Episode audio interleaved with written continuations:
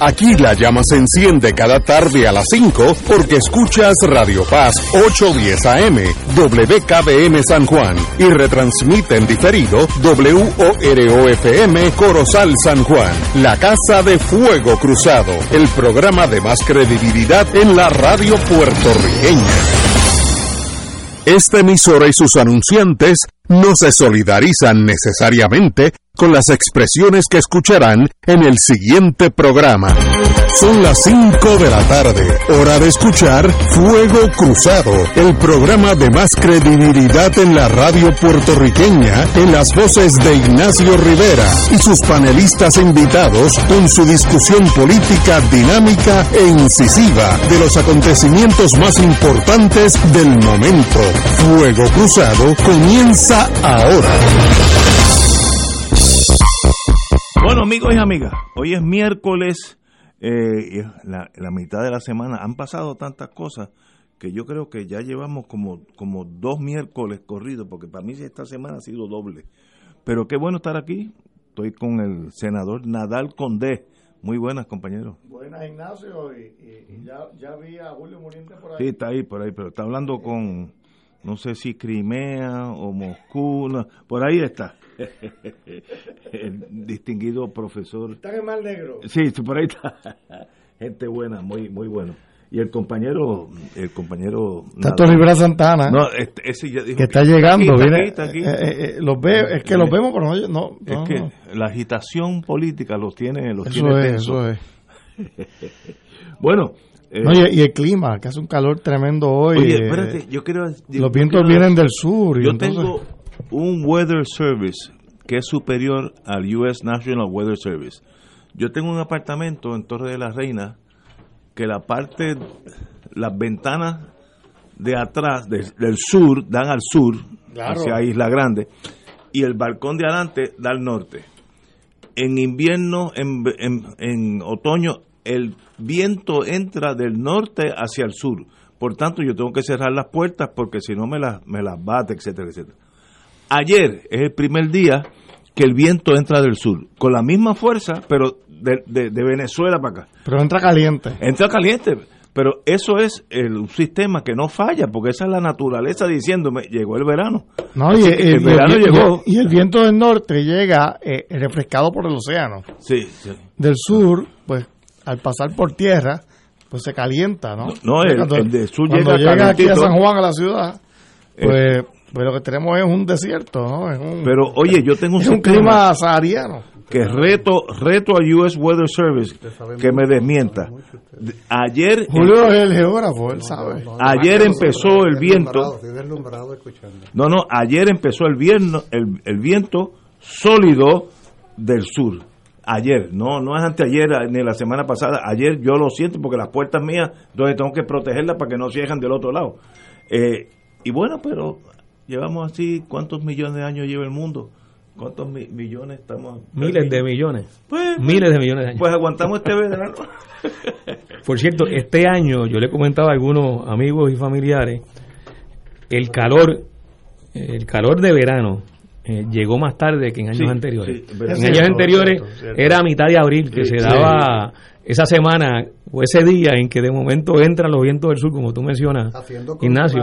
Y, y entonces a partir de ese momento ese patrón de viento del sur se empieza Pero a hacer Que más, casi siempre coincide con la. Semana Santa, ¿no? Que como Sí, porque como la Semana Santa también cambia, depende Por eso, de- porque- de- porque de- uno- del año. sí. Por lo menos en mi psiquis, la Semana Santa es, Eh, es es seca, el, el comienzo. el inicio del verano, por eso. Pero vez- yo le puedo decir a ustedes, con un weather service personal que yo tengo, yo le llamo adjuntas weather service. Tal vez lo voy a incorporar, a ver si hago un dinerito.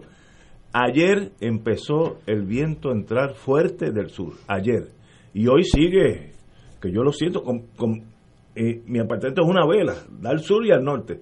Y para septiembre empieza a entrar del norte hasta, hasta verano. Así que, pero hay que- nosotros estamos hablando de, Vamos a ver. con eh, excepción, con excepción mía que tengo el geógrafo tiene que decirnos. Eh, Pero usted que sabe de esto, ¿qué nos puede decir del viento cambiando? Y eso es así. Yo no estoy totalmente loco. Estamos en el aire. Sí, señor. No, en el aire no, estamos en una silla, en una mesa. Estamos al aire. En un estudio. ¿eh? Estamos en el aire del sur, fíjate, según el Weather Service. O sea que no podemos decir malas palabras. No, por ahora no. Por ahora. Pero Lo interesante de lo que tú estás describiendo es que si nos ceñimos al calendario, estamos a la mitad de la primavera. O sea, la primavera comenzó que el 21 de marzo, el 21 de abril un año, un mes, un mes. y estamos a 11 de mayo, pues estamos camino al Mes. segundo mes del- de la primavera según el calendario. Claro, las estaciones del año en el trópico eh, son muy particulares, ¿no? Son distintas. Pero además, el elemento del calentamiento global impacta tremendamente. Por lo tanto, aquella normalidad a la que estábamos Éramos, acostumbrados. sí. Semana eh, Santa, como es dices como, tú. Es como decir, es como decir que el primero de julio eh, comienza la temporada de huracanes, ¿verdad? ¿Sabes qué? La temperatura que está viendo en estos días calienta el océano de tal manera que no te extrañe que en una fecha indeterminada En junio. el primer huracán de la temporada sea a mediados de mayo o a, o a principios de mayo y que estemos a mitad de noviembre y principios de diciembre con un fenómeno atmosférico porque ha habido una alteración del calentamiento general sistemático, ¿eh? Y claro, ¿cuál es la fuente de la energía que crea los huracanes? La gran masa oceánica que se calienta temperatura. a, a altísimas temperaturas. El y calor y la humedad. Claro, entonces, eso que tú dices de los vientos, es interesante lo que señalas de los vientos del sur, porque efectivamente los vientos del sur son vientos cali- secos y calientes. Caliente.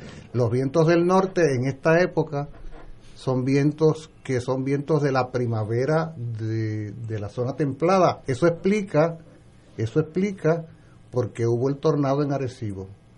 Porque se juntaron, se, juntaron el viento frío de la masa del norte eh, que está saliendo del invierno hacia la primavera con las masas calientes y, a- y ahí se genera una turbulencia muy singular, la mezcla frío y caliente, que es lo que crea el fenómeno del tornado.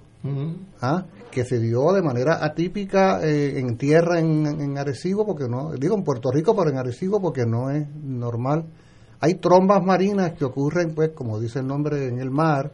Pero interesante eh, eso. pero- sí. Y son frecuentes las trombas Sí, marinas. pero en el caso del huracán, la masa es caliente. caliente. Mientras más caliente, peor Entonces, cuando, Pero fíjate que, cuando se, la que masa... se dan el pueblo de Julio. Ah, no, si fue Ah. algo... espe- No, no, No si se que dan ni no, se no, dan no, No, esto también, también tiene su singularidad. Eso hay que apuntarlo, Pero me preguntaba, un periodista me preguntaba, eh, no, tú- ustedes bromean, pero un periodista me preguntaba por qué en Arecibo, y yo le decía, no tiene por qué ser necesariamente en Arecibo, pero en la zona donde ocurre, yo conozco esa zona porque allí yo iba de muchacho a jugar béisbol en la barriada Víctor Roja, que queda muy cerca donde está la cancha de los capitanes eh, en la actualidad.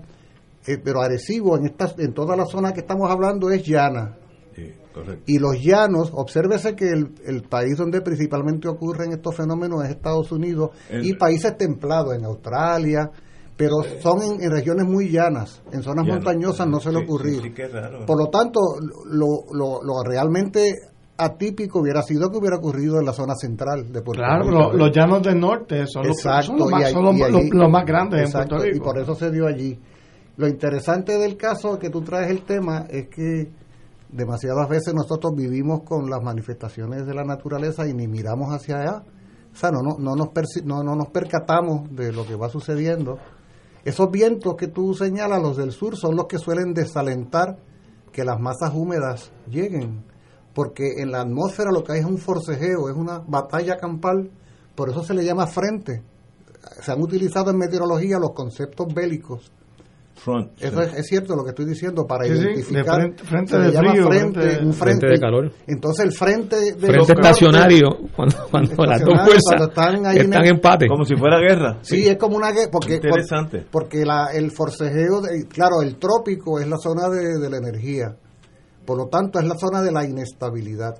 Por eso cada vez que tú escuches que en el servicio meteorológico dice, hoy hay tanto por ciento de posibilidad de lluvia, no se lo creas.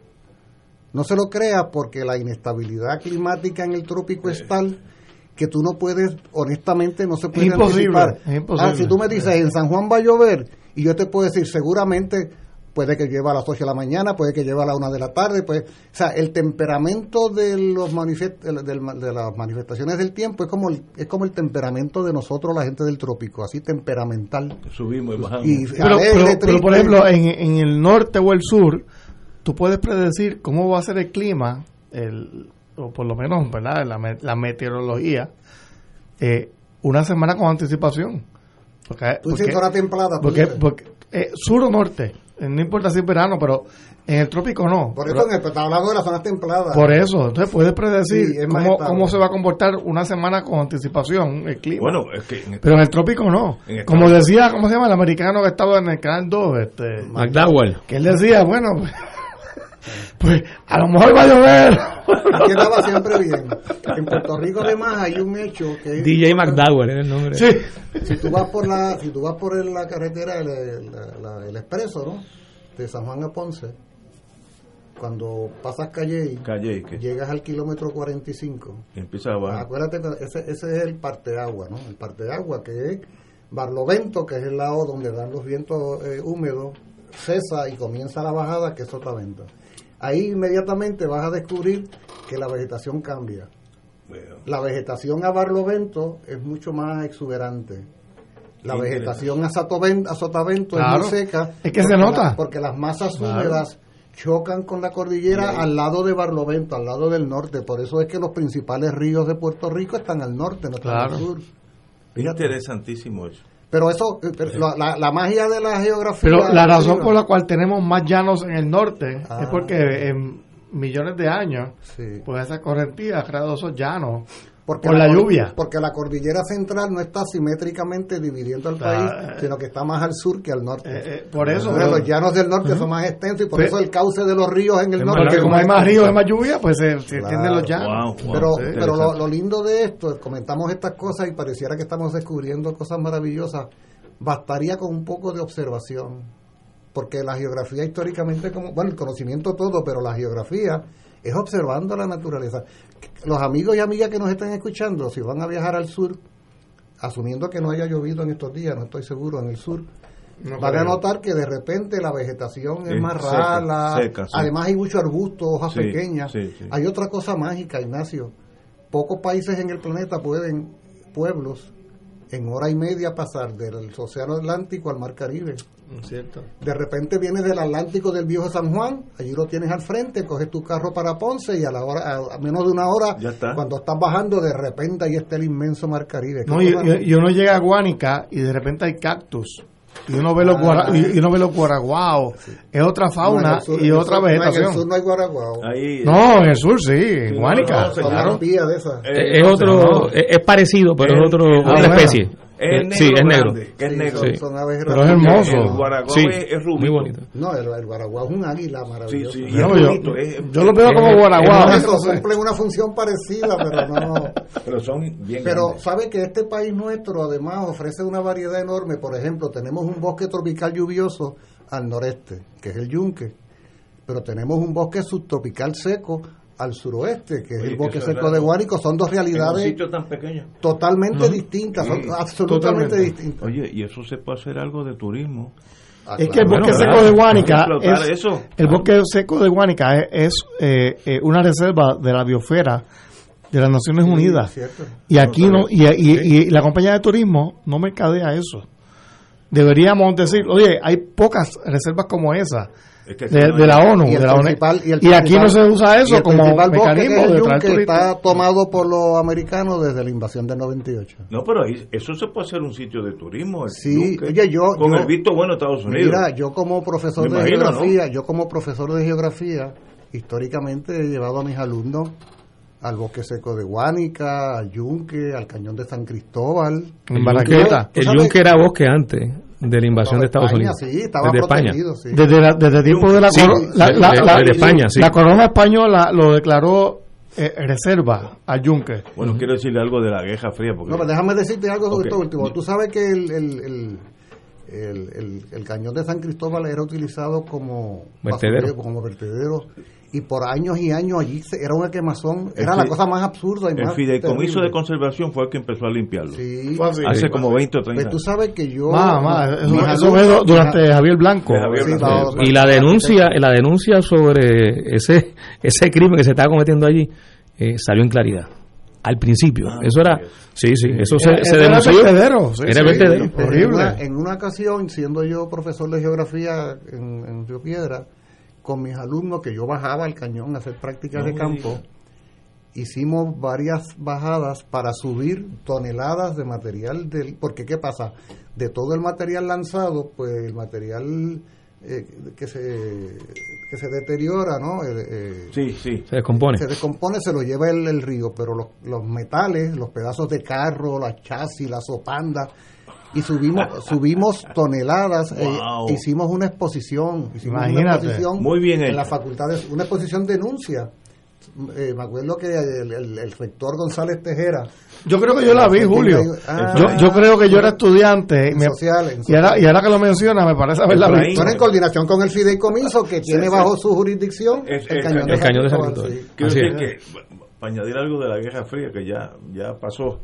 Pasó. La, sí, sí, ya, ya hay paz en el mundo entero. Oye, lo- oye. las fuerzas especiales, Special Forces, de, la, de, la, de Estados Unidos, uno de los laboratorios para entrenar las tropas antes que fueran a Vietnam, son grupos, era el Yunque Sí.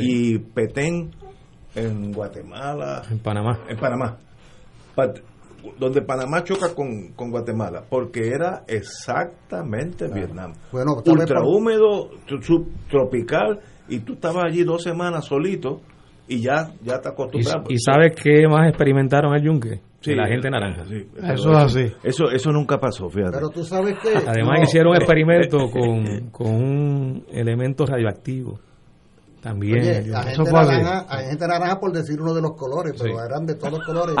Claro, el gran problema en eso que tú Pero ya eso pasó, ahora estamos Sí. en paz, ¿no? No, pero ya que lo Bueno, como, como dijimos en el último pro- programa, que Ignacio fue el que lo trajo, mi papá murió por ¿De eso. Ah, Porque la gente naranja. Por eso, oye, porque que él estaba el en Vietnam. era que Estados Y estuvo expuesto a. Sí, estuve expuesto a eso y, y le dio una fibrosis pulmonar Ajá. por culpa de la gente naranja. Así el, el Estados Unidos le estaba haciendo la guerra a varios países tropicales. Sí, había que Vietnam, entrenarse. Laos y Campuchea. Entonces, ¿qué pasa? Ellos querían lanzar estos agentes defoliadores Sí, sí, sí. para combatir a la guerrilla. No, y lo hicieron. En la llamada Ruta Ho Chi Minh. Pero como Estados Unidos no queda en el trópico, Había que entrenar. pues no tiene bosques tropicales. ¿Y dónde tiene bosques tropicales? Aquí, pues en, en su Panamá. colonia. O en, o en Hawái. No, pero en Hawái no lo hicieron. no, Fue pero- aquí y en Panamá. En el Yunque, en el, en el área En del el Yunque, Yunque, Yunque. en Toro Negro. Pero eso, eso, eso en- pasó, en- es verdad. en Sí. Y- y en Panamá también. Sí. Eh, pero a mí me preocupa cuando ustedes empiezan a decir esas cosas, porque mira, se me paran hasta los pelos. Sí, ese es el Los- precio a pagar por, la, por ser ciudadano. No, ya hay que dejar eso y eso nunca pasó. Pasemos la página y Ajá. miremos el futuro. Está, ya, ya pues, se acabó. Ustedes pueden hacer ese fue. Sí, Y claro. si hacemos eso que tú dices, vuelven y lo hacen. Así que no Oye, se me olvida. fíjate, ese es el downside de eso. Fácilmente. Extraordinario, Tato. Vamos a una pausa, amigos. Fuego Cruzado está contigo en todo Puerto Rico. La tecnología avanzada al cuidado de su salud tiene un nombre. Advanced Imaging Interventional Center. Siempre con innovadores servicios en radiología diagnóstica y un personal certificado brindándole confiabilidad con resultados más certeros en todas sus pruebas. Ofrecemos MRI, tomografía computadorizada, angiografía digital, neuroradiología, sonografía y ahora con nuestro nuevo servicio avanzado de PET-CT para pruebas de alta eficiencia. Advanced Imaging, edificio Arturo Cadilla, Centro Médico San Pablo Bayamón, 269-2442. Si te gusta la industria radial, esta oportunidad es para ti. Se solicita director o directora de tráfico que tenga conocimientos en programas de computadoras y programas de tráfico y por lo menos dos años de experiencia para Radio Oro y Radio Paz. Si crees tener las destrezas para unirte al equipo de trabajo, envía tu resumen a recursoshumanos@arqsj.org. Repito, recursoshumanos@arqsj.org. Patrono con igualdad de empleo.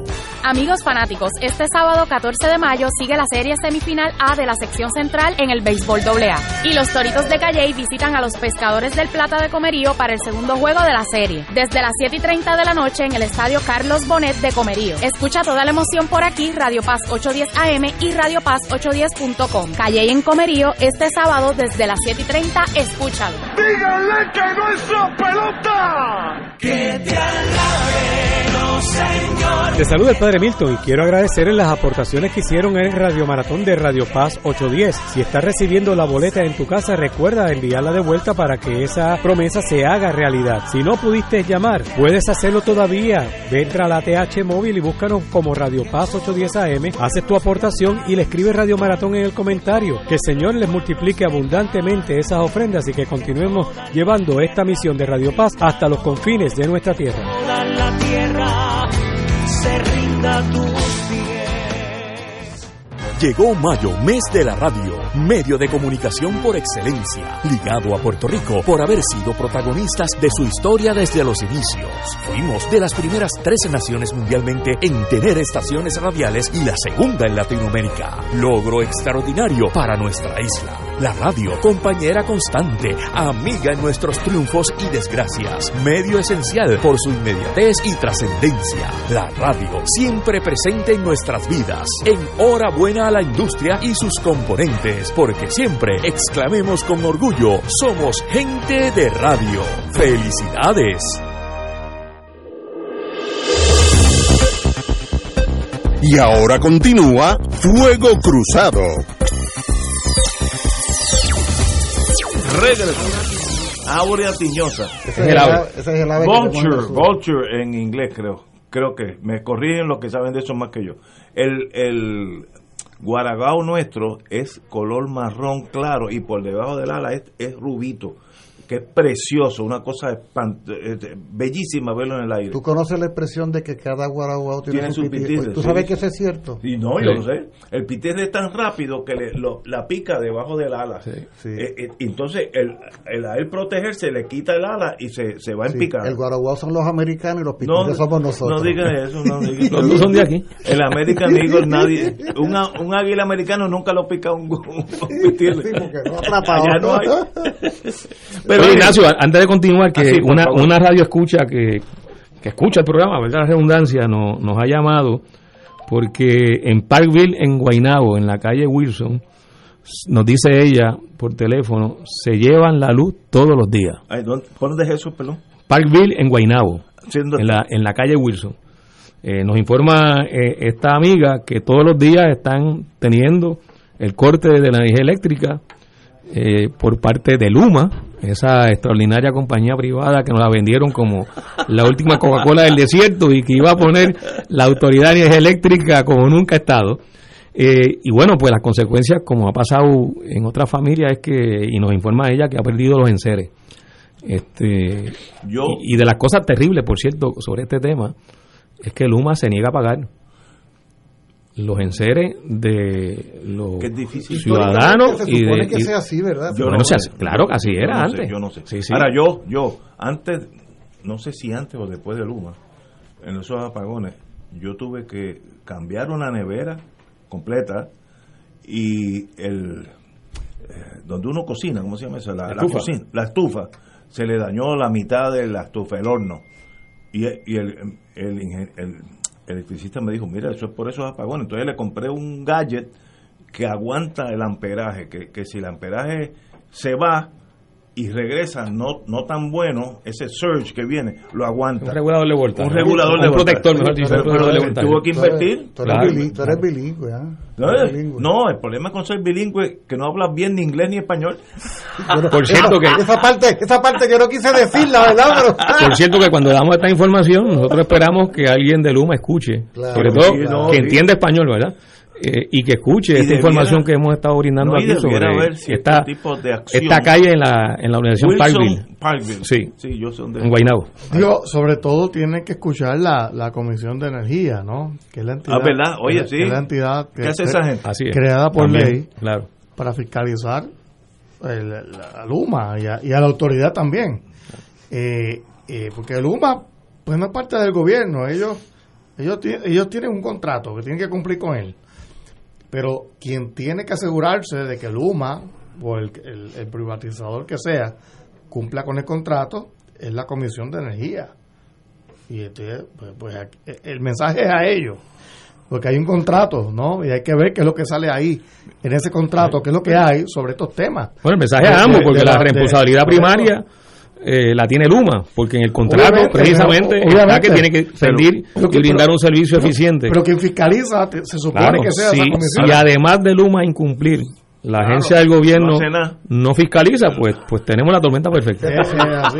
Si una A- vez- Ahora, no debiera haber una ley, ley que reglamente que cuando pasan esas cosas y se me daña la nevera, que me pasó a mí, y el horno, el- la, la cocina, que me pasó a mí, que yo tenga un derecho a... Yo no sé si eso existe. Yo creo que Yo no sé existe. si Sí, eso Sí. existe y, y yo recuerdo en el pasado, claro, hay que probar, ¿verdad? Porque no, no puede ir cualquier persona y decir que se le dañó Se el enser el- como resultado Exacto. de que hubo Hay un que corte. en- la- hay- sí, la- hay- pero, pero había así un proceso, había un procedimiento Yo no sabía eso. para que los consumidores pudieran reclamar el daño de sus enseres. Pues, si esa- pues, si esa pues me ciudad- deben una, una, una Y una estufa. Y, la estufa. si esa, si esa ciudadana que nos ha A, a mí llamado- me darían varios enseres también. si esa ciudadana que nos ha llamado tuvie- eh, le sucediera que cada 8, 9, 10, 12 semanas, por alguna razón Dios mío, técnica, santo. la energía eléctrica falla media hora, un rato, yo estoy seguro que ella, considerando la situación general, no sé qué, ella diría, bueno, se fue esta media hora, pero llevo tres meses donde no ha habido problema, y estoy seguro que ella no hubiera llamado a Fuego Cruzado. Sí, Eso es que le está pasando continuamente. Bueno, todos los días, Pero- es pero- la información pero que nos está brindando, son todos los situaciones días. como esa donde todo, además, oye, mira dónde es, que no es en el barrio Sí, más sí. remoto de ningún sitio, es en Guaynabo City. No, y, lo, y lo increíblemente, Ah, pues sí. lo increíble, lo increíble es que no es por falta de dinero, porque hay, hay, hay dinero hasta de FEMA para reconstruir toda la Pero red no se eléctrica, pero no lo usan, no sé, Yo hay no un misterio, es un misterio porque no se acaba de, de- de usar el dinero y de cumplir con Mira, en, eso, porque eso ya no es excusa.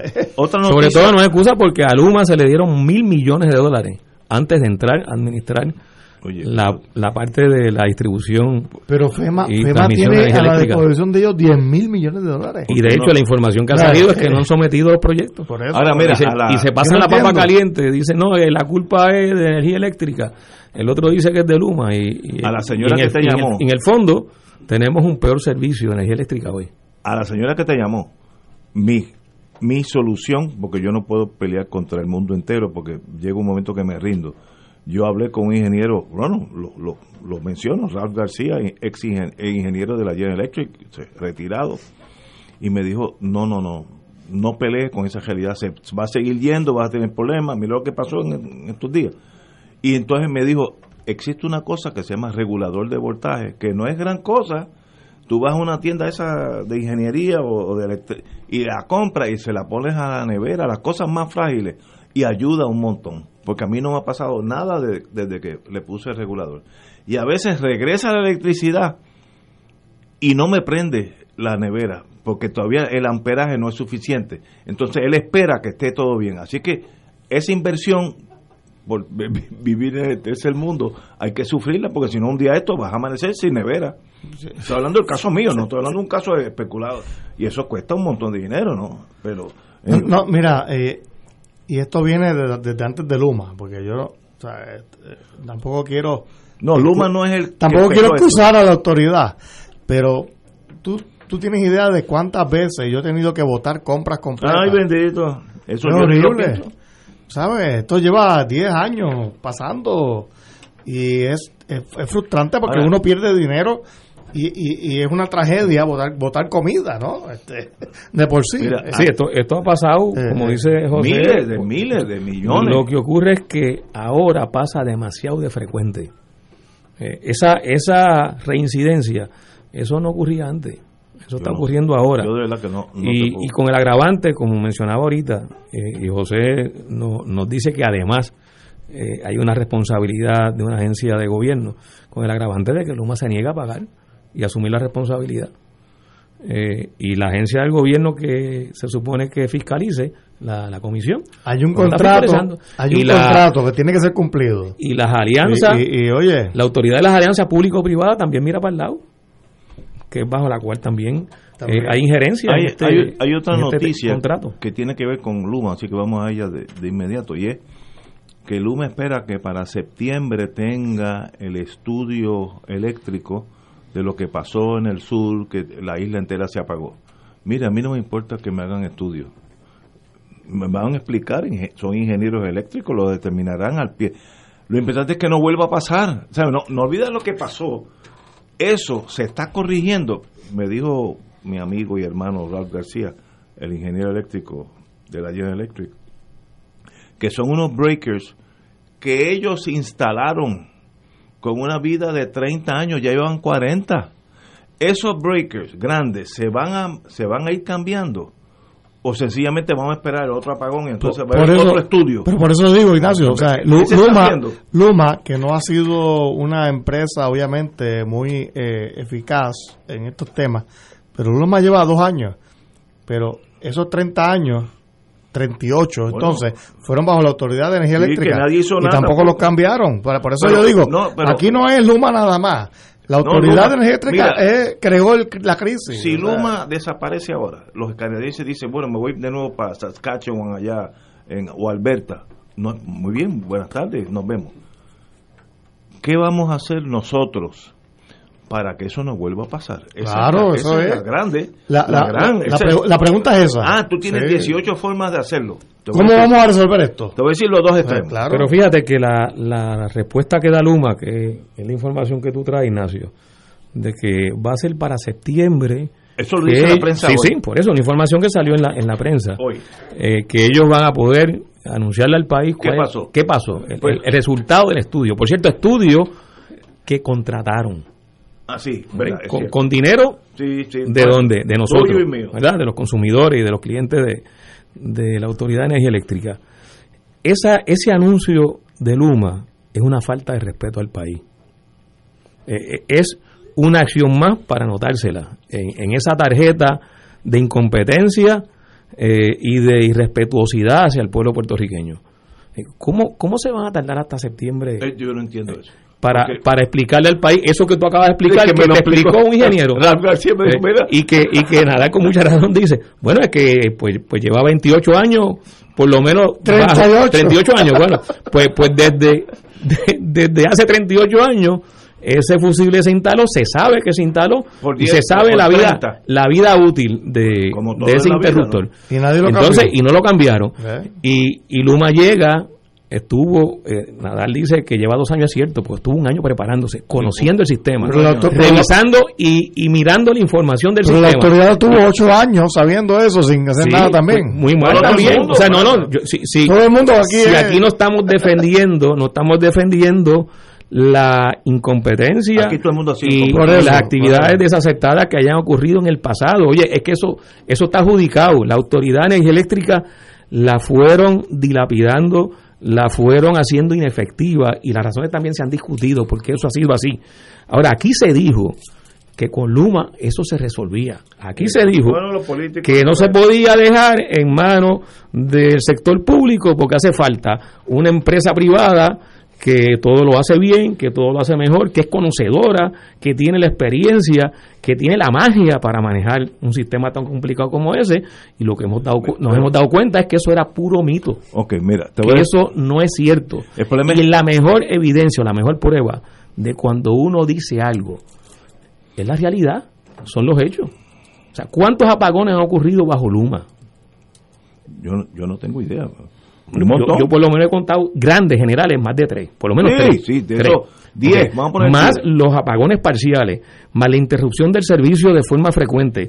Lo que nos dice esta ciudadana que se Sí, tomó, se tomó el trabajo de levantar el teléfono y llamarnos aquí, pero ¿cuántos ciudadanos no les pasa esto Y no- y, no, y no hacen ese esfuerzo? O sea, esta información nos sigue corroborando. Pero, Tato, yo- yo- que- pues, déjame terminar. Y, esta, esta información nos sigue corroborando que Luma no da pie con bola con la infraestructura de distribución y transmisión de la Autoridad de Energía Eléctrica, que su interés, sí, su interés y lo está así haciendo muy bien, es llevarse el dinero. Eh, eh, se están enriqueciendo, yo- Eh, están pagando, están pagando a, a técnicos que traen de Estados Unidos en, en hoteles lujosos y, en, y en alquiler de residencia y están pagando salarios millonarios a sus principales ejecutivos. Eh, eso sí que ellos lo tienen muy claro y lo están haciendo muy bien. Mira, yo eh, coincido y, en que el humano ha sido lo, que- lo que se esperaba, pero discrepo con en, en términos de idealizar lo que ocurría antes.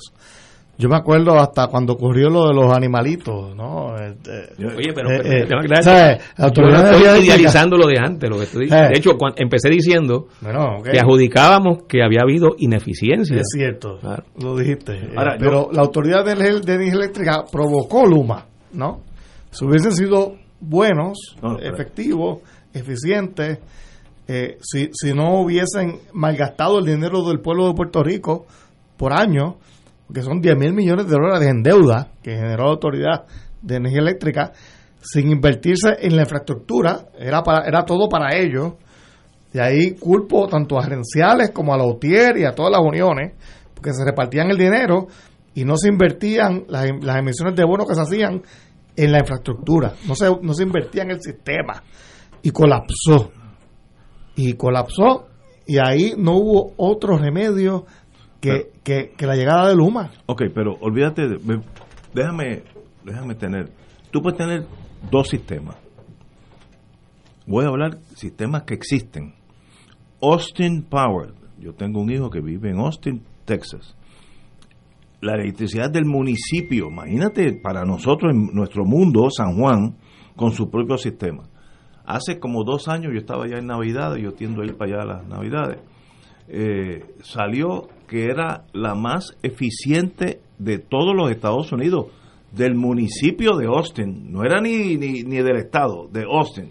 Así que no hay duda que si un, un sistema eh, público, pues, que puede ser hasta municipal, si está bien administrado, con gente competente, funciona. claro. Y tú tienes el otro extremo, con Edison. Mi hija vive en, yo tengo dos hijas que viven para allá por New England, do- un hijo y una hija. hija.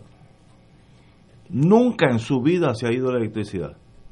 Y es privada. Con, con es de Connecticut, Edison es de Edison el que, el, que fundó la General Electric. Con Edison. Tú puedes tener los dos sistemas. Lo importante es que se, sean eh, probos fu- fuera de toda corrupción y sean profesionales en eso. Puede ser del municipio o puede ser con Edison. El problema es cuando tú empiezas a hacer las cosas invertidas. Por ejemplo, lo que me dijo el compañero García, el ingeniero García. ¿Y por qué esos breakers no se han cambiado, no se han cambiado 10 años, 10 años Ah, después claro. de la de la obsolescencia? Pues esa negligencia del que esté allí, sea Claro. público o privado. que- Entonces, pues yo no quiero saber en septiembre lo que pasó explíquenme lo que no va a pasar. Eso eso es más importante. Entonces la gente se queda en el chisme y la cosa y se cayó el breaker número 3. Pero Ignacio, pero en dos años tú no puedes arreglar lo que, No, no, lo que, no. lo que se hizo mal en 30 No. años.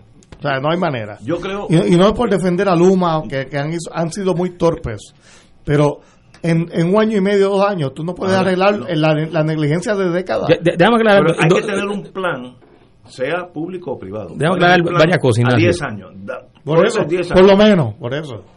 el- la, la empresa Luma no la trajo la Autoridad de Energía Eléctrica. La empresa Luma fue una imposición de la Junta de Control Ah, Fiscal. verdad, cierto. Eso, eso, eso ni siquiera Sí, sí, sí. fue idea, ni siquiera la, la originó el gobierno de Puerto Rico, fue una imposición de la Junta de Control Fiscal. Eh, y del gobierno federal como condición para que estuvieran disponibles los 9 mil o 10 mil millones de dólares que, que deben utilizarse para esa rehabilitación. Así que eso es importante tenerlo claro. Eh, Lo segundo, dentro de la Autoridad de Energía Eléctrica, principalmente la UTIER, siempre ha habido planteamientos y señalamientos dirigidos a corregir los problemas que tenía la Autoridad de Energía Eléctrica. Eh, el mantenimiento, lo recuerdo como ahora, durante décadas la UTIER ha hecho y ha sido enfática en plantear que no había un plan agresivo de mantenimiento, de desganche, o sea, eso, eso es algo que está ahí en la historia como, como hechos concretos. Así que no todo el mundo en la Autoridad de Energía Eléctrica es responsable de lo que ha pasado en la Autoridad de Energía Eléctrica. Ahora bien, Luma no solo no está corrigiendo, sino que está empeorando el sistema. O sea, es que, es que cuando tú haces tu comparación, Ignacio, de lo que pasa en Estados Unidos, bueno, eso lo que quiere decir es que en esa, esas empresas en Estados Unidos están haciendo bien su trabajo. Ahora, Luma está haciendo bien su trabajo. No, lo está haciendo bien. primero, Eh, primero. ¿Está mejorando el sistema? No está mejorando el sistema. Se está empeorando la condición ya crítica que tenía el sistema. O sea, Luma ha sido un fracaso, independientemente de que las personas crean o no en la privatización, crean o no en que debe ser un ente privado el que dirija eh, la autoridad de energía eléctrica.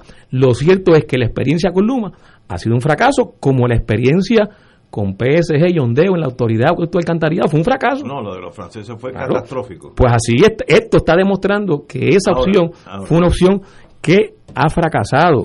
Eh, y yo no, creo que, pero- que, que pero- defender a Luma No, no, no, sí que va en contra yo- de la realidad y el sentido ahora, común. La solución no es volver para atrás lo- a lo que teníamos, que era una catástrofe. Mira esos esos breakers llevaban 40 años instalados y nadie se quejó. Eso está mal hecho. sea- Adjudicado. La- la- yo estoy de acuerdo. La situación no es regresar atrás. Pero no, sobre- no es regresar a lo que teníamos. sobre- es a algo mejor. Pero a algo sobre, mejor. sobre Ondeo, que es una historia muy muy pasada, eh, aclaro, o sea, yo recuerdo, yo, yo Ondeo. vi eso, yo estaba ya en el gobierno, el problema de Ondeo fue eh, hubo una falla te- terrible en el contrato, contrario a como sucede ahora, que hay una comisión energética que regula las tarifas, a Ondeo se le dijo, tú tienes que seguir, y fue una falla de ellos también, ¿no?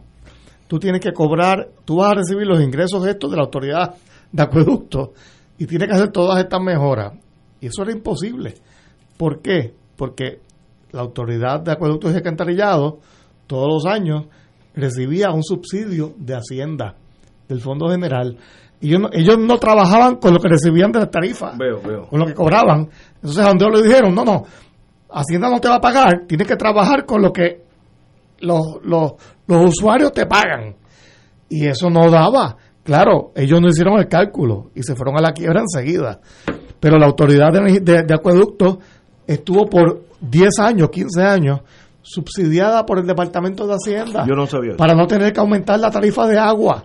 Entonces los contribuyentes pagaban el agua, pero a la, a la misma vez, a través de sus contribuciones, pagaban más todavía a la autoridad de acueducto. Y eso era absurdo. Mira, yo Eh, entonces cuando se eliminó eso, después que se fue Ondeo, porque, porque eso pasó, el escándalo vino cuando se fue Ondeo, porque Ondeo dijo, es que, es que esto no da. Mala de ella, mala de ellos que no hicieron el cálculo, tremendo. este Pero de repente todo el mundo, ah, pero ¿cómo es que Hacienda subsidia a la autoridad de energía? De, Yo no sabía de eso, acueducto? hasta el día de hoy. Ah, y ahí fue que vino la reforma de eso. Y mejoró el servicio. Ah, y pero la sí. AAA se Pero- mantuvo. porque- porque- aumentó la tarifa. agencia pública. No, Está bien, no. pero, pero, pero mejoró el servicio. Pero es que está eso. aumentando. Es que con Luma va a aumentar la tarifa. Es más, Pero ha es lo aumentado. mismo, es por eso, mismo. pero ha aumentado la tarifa. ¿Ve? ¿Y el servicio ha mejorado? No. En la AAA se aumentó la tarifa en manos públicas. ¿Mejor el servicio? Mejor el servicio. Para terminar esta ronda, yo no tengo problema de que sea, como dije, Austin Power, de Austin, Texas, que es del municipio, que San Juan tenga su sistema, Cagua, lo que sea, o uno para todo el país, que sea de la Autoridad de Energía Eléctrica. Tampoco tengo problema. Donde tengo un problema es con Luma, que era un ventetú, que yo no sé si eso existía, y por qué no se lo dieron a Florida Power con Edison, que son compañías mundiales que yo creo que tienen mucho más conocimiento de Luma y mucho más expertise y dinero. Pues si ahí se metió la política, si fue impuesta por la Junta, pues mal hecho de ellos. Ah, tenemos que chupar esta cosa. Lo problema es, y todo empezó porque yo no quiero que me expliquen en septiembre qué pasó. Yo quiero que en septiembre me expliquen qué no va a pasar.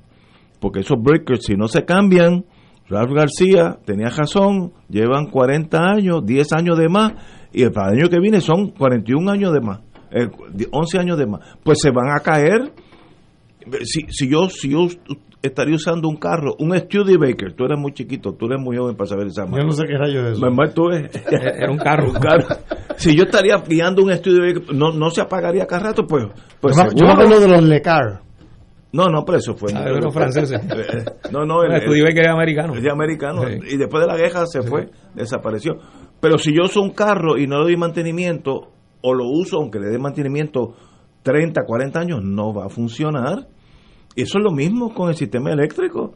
¿Qué estamos haciendo para mejorar el sistema, sea privado o público? ¿De verdad, de verdad estamos mejorando? Pero hay no- una, hay una ley no para sé. eso. Bueno, pero- pero ¿por qué? por pero qué? las leyes no hacen eso, nada. Ok, pero, pero hay, una, hay una comisión que existe. Ah, no, que sí. tiene un presupuesto millonario. No, sí. Y llegan con escolta, ¿y qué hace esa gente? Pues, pues hay que exigirle a ellos. vienen y contratan consultores, supuestamente lo- los sabiondos, lo- lo- los genios de estos temas, Eh, y recomiendan unas cosas, se adoptan porque lo, dizo, lo dice un contratista, un consejero, un consultor extranjero, principalmente gringo. Así fue como trajeron a Lisa Donahue. Fue- ¿Cuál fue la recomendación de Lisa Donahue? De hecho, eh, Yo sé que no hizo nada bueno. Cobró sobre 40 millones de dólares. Pero Donald la trajeron los, los acreedores de la Claro, autoridad, se- no fue el le- gobierno. y se adoptó lo que ella recomendó. ¿Y qué recomendó ella? Que no hubiera inventario, que se redujera el inventario. Sí, verdad, verdad, ¿Verdad? verdad. ¿Y qué pasó? Vino el huracán, Y- los huracanes y y no no había María, y no hay inventario. Señores, tenemos Fue la UTIER, no, fueron Vamos- los directivos los que hicieron Vamos. y asumieron esa decisión o esa se privatiza o se hace del pueblo, pero que funcione. Yo tengo, fíjate, yo soy flexible, cualquiera de las dos, pero que funcione. Vamos a una pausa. Fuego Cruzado está contigo en todo Puerto Rico. ¿Tienes cáncer de próstata? Si has recibido terapia y el cáncer continúa avanzando, no pierdas la esperanza. Existen nuevas terapias dirigidas y que estimulan el sistema inmunológico para detener el cáncer de próstata. Llama hoy al 787-407-3333. 787-407-3333. Pan Oncology Trials, ofreciendo terapias de tratamiento con la ciencia más avanzada para combatir el cáncer. Restaurant Mar del Caribe te ofrece un ambiente acogedor, elegante y la mejor comida internacional. Exquisitos cortes de carne, oso, buco, cabrito, chuletón de ternera, gran variedad de mariscos y pescados, langosta, roda, bayo, merluza y bacalao. Amplio salón de actividades para reuniones familiares o corporativas. Restaurante Mar del Caribe, calle Loíza 2444 Punta Las Marías, 787-545-5025. Restaurante Mar del Caribe, tu mejor opción para comer bien. Cómprame un sistema solar y escúchame aquí en Radio Paz. Todos los viernes a las 4 y 30 de la tarde. Te espero para que me cuentes tus inquietudes acerca de placas solares con baterías.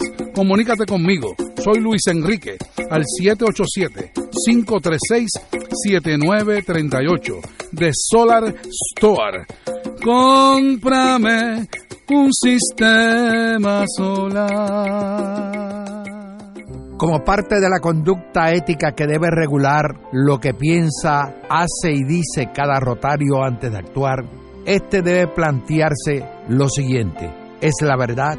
¿Es equitativo para todos los interesados? ¿Crea buena voluntad y mejores amistades? ¿Es beneficioso para todos los interesados? Esta es la prueba cuádruple. Mensaje del Club Rotario de Río Piedras. Y ahora continúa Fuego Cruzado.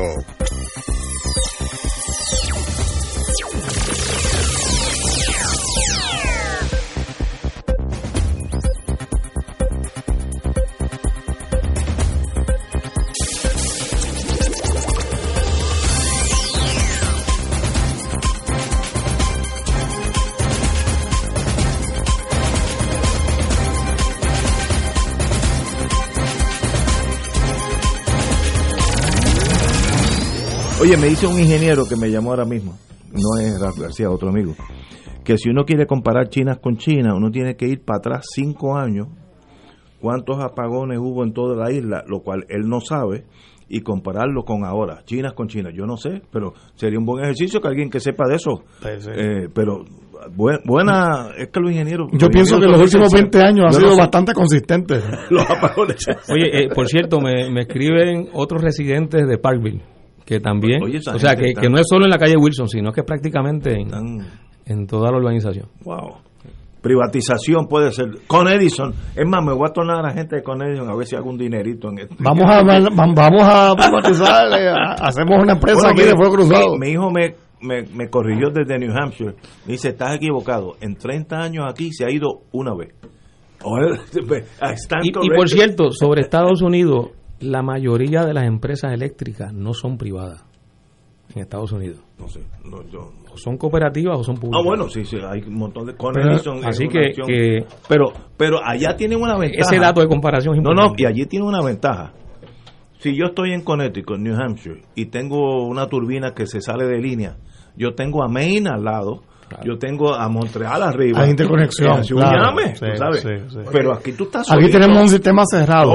No, y aquí isla. el sistema se diseñó para tener la redundancia precisamente por eso. O sea, eso, eso es parte del diseño del sistema. Pero, Pero se ha hablado por muchos desventaja. Allá tú te puedes ir completo, Kentucky, y Tennessee le da, le vende eh, electricidad. Mira, yo una, yo una vez tuve un cliente, eh, cuando estaba yo eh, de abogado antes de la política, que era- ellos estaban montando una planta de energía geotermal, que, es to- que es totalmente ecológico, eh, en, la, en, en una de las Antillas Menores, en, en, se me olvida ahora la isla, ¿cuál era?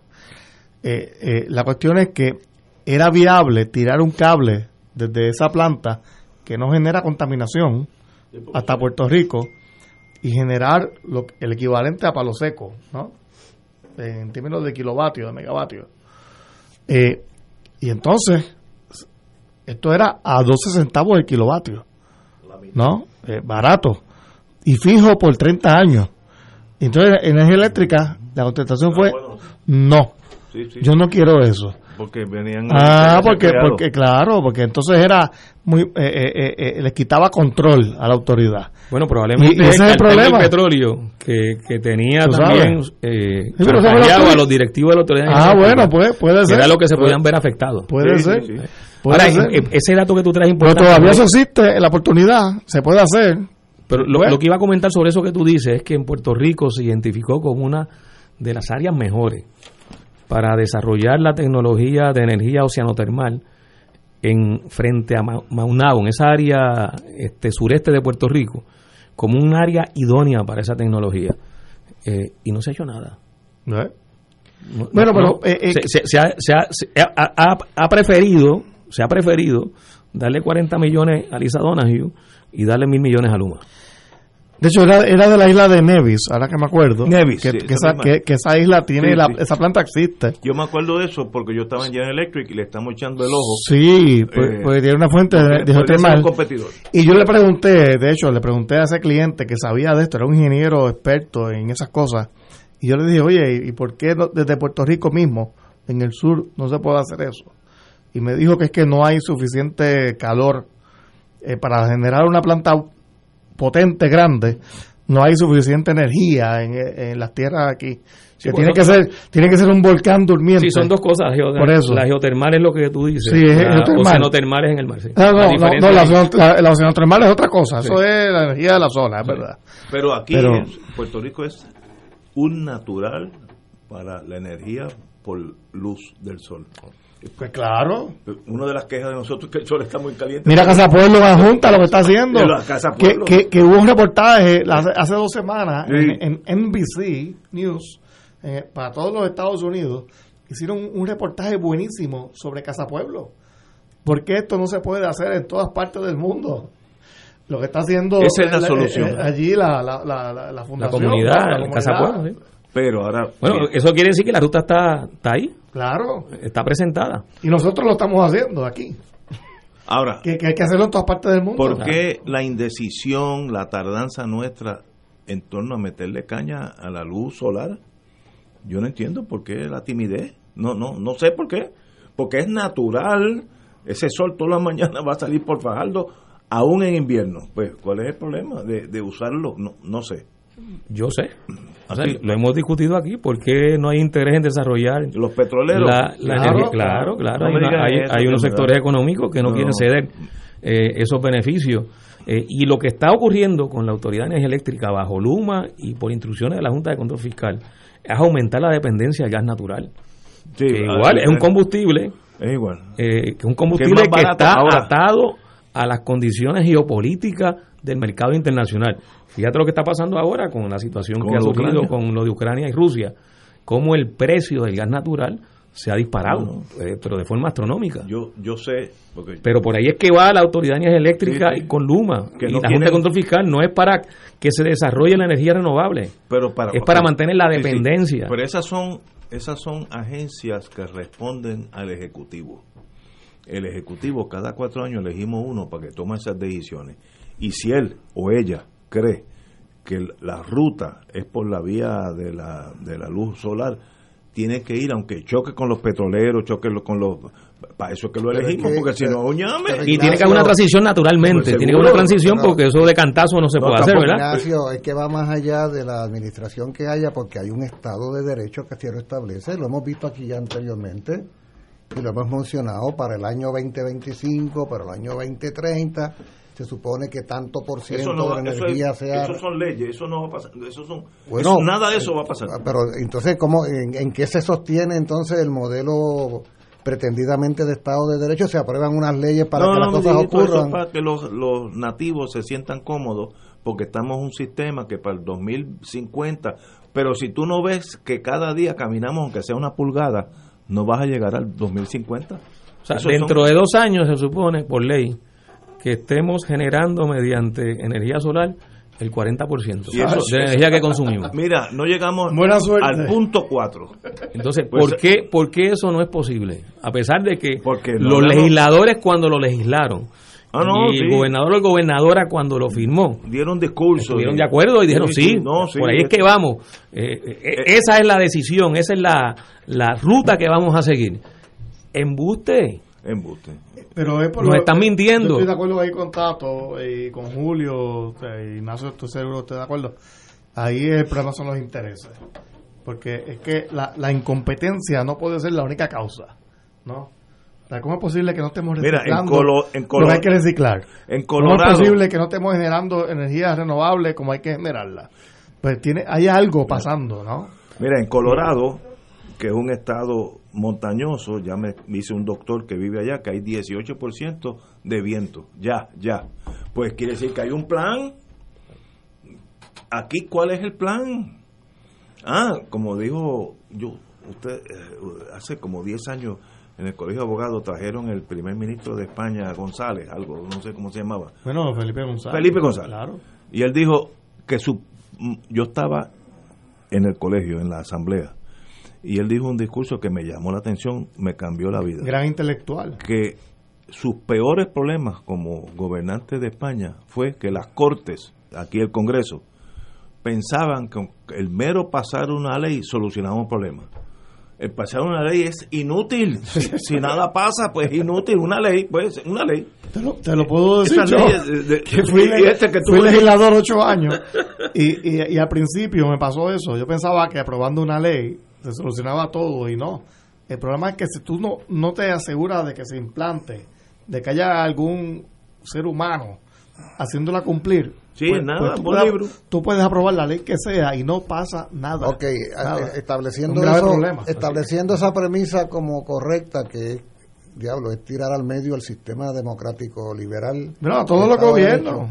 Pero, pero a mí me parece que entonces eh, la comunidad en general, nuestra población, como en otros casos sí lo ha hecho, en este caso no ha asumido con la fuerza requerida este reclamo. O sea, esta, esta es una situación que todos sufrimos y todos padecemos, pero un poco termina tolerándose como que, como que la población no debiera vincularse orgánicamente como lo hace en otros tantos asuntos. Todos sabemos que en este país, en el pasado cuarto de siglo, los grandes asuntos que han tenido alguna solución la han tenido en la calle, o sea, no en el Parlamento. O sea, es en la, es la calle el escenario por excelencia de las luchas, bueno, al punto de que hemos sacado del cargo a un gobernador, a ese punto se ha llegado, ¿no? Y las luchas de Vieques, las luchas comunales, lo- la- la- las cenizas allá de, de- en Peñuela, o sea, eh, la calle es gran escenario. Eh, el Si no hay reclamo, presión el re- pública. entonces, yo creo Claro. que yo creo que este es un asunto y, y, y lo que está sucediendo en este momento en Puerto Rico, o sea, nosotros estamos siendo víctimas de una situación planetaria buena parte de cuyas razones son de tipo especulativo. ¿ah? O sea, porque estas subidas y bajadas del precio del petróleo, en el fondo no es otra cosa que un mega chantaje de los grandes productores de petróleo. O sea, cuando tú buscas a ver si hay razones verdaderas, puntuales, que puedan explicar que el litro de la gasolina esté a 1.15, a 1.20, tú dices, pero espérate, pero si es que yo no recibo petróleo de Rusia, si yo no recibo petróleo de Ucrania, o sea, ¿por qué si el petróleo que se usa en Puerto Rico no tiene nada que ver con el conflicto que está habiendo allí directamente? Eh, eh, ¿Por qué tiene que estar el litro de la gasolina a 1.15, a 1.20? Pues entonces me parece a mí que nosotros como sociedad tenemos que asumir este problema. Oigan, pero vamos a hacer, vamos a el compañero José Rivera Santana acaba de decir hace un instante que para dentro de dos años se supondría que en este país el 40% de la energía que se utilizara para mover al país es energía renovable y ustedes, y ustedes, por ley, y ustedes establecen, esto, esto es un reconocimiento terrible. Ustedes establecen que la mera que la mera aprobación de una ley en última instancia termina siendo académica, inútil. Y hablando de leyes, pues llegó otro abogado más. ahora sí que estamos en complicaciones aquí. Eh, rayo, esto, es un peligro. Señores, ahora, vamos a una pausa que estamos con el tocayo además y tocayo además que conste con Julio Fontanet, decano de la Interamericana. Fuego Cruzado está contigo en todo Puerto Rico. Aquí la llama se enciende cada tarde a las 5 porque escuchas Radio Paz 810 AM, WKBM San Juan y retransmite en diferido WOROFM Corozal San Juan, la Casa de Fuego Cruzado, el programa de más credibilidad en la radio puertorriqueña.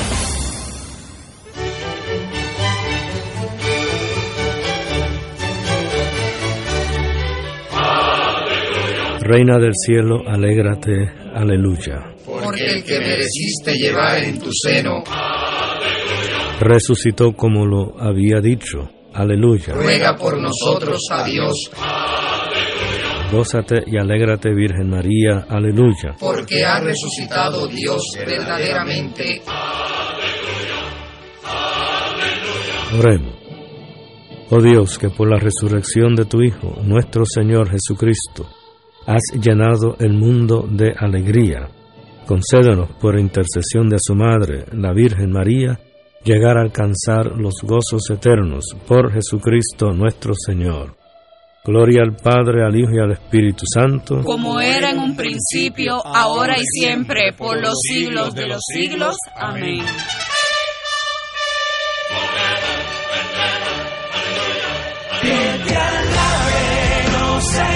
Te saluda el Padre Milton y quiero agradecerles las aportaciones que hicieron en el Radio Maratón de Radio Paz 810. Si estás recibiendo la boleta en tu casa, recuerda enviarla de vuelta para que esa promesa se haga realidad. Si no pudiste llamar, puedes hacerlo todavía. Entra a la TH móvil y búscanos como Radio Paz 810 AM, haces tu aportación y le escribes Radio Maratón en el comentario. Que el Señor les multiplique abundantemente esas ofrendas y que continuemos llevando esta misión de Radio Paz hasta los confines de nuestra tierra. Se rinda pies. Todos los jueves Radio Paz y la Administración del Seguro Social te ofrecen un espacio informativo para orientarte y aclarar todas tus dudas sobre los derechos, requisitos y obligaciones para poder disfrutar de sus beneficios. Plantea tus preguntas por el 787-349-82 y conoce antes que nadie los detalles concernientes a cambios y nuevas regulaciones escuchando todo sobre Seguro Social con Víctor Rodríguez, los jueves a las 11 de la mañana por Radio Paz 810 AM. Y ahora continúa Fuego Cruzado. Lo próximo es un segmento pagado. Afiliado de MMM, todos los años la Agencia Federal de CMS realiza una encuesta para evaluar la calidad de los servicios en salud que recibes por parte de MMM y sus proveedores. Por eso, MMM requiere que expreses su sentir. recibamos a la amiga Yanis Queñones de MMN para conocer más. Yanis, buenas tardes. Hola, buenas tardes a todos. Un placer siempre saludarlos. ¿Por qué es importante contestar estas encuestas realizadas por CMS? Pues mira, a todos estos afiliados que nos escuchan, nosotros en MMM es importante que sepan que más allá de ofrecer servicios de calidad, nos interesa mucho conocer su opinión para así poder mejorar los servicios que reciban ustedes cada año. Para nosotros cuidarlos es brindarle acceso a su bienestar total, así que los invitamos a que contesten esta encuesta que envían los centros de Medicare y Medicaid.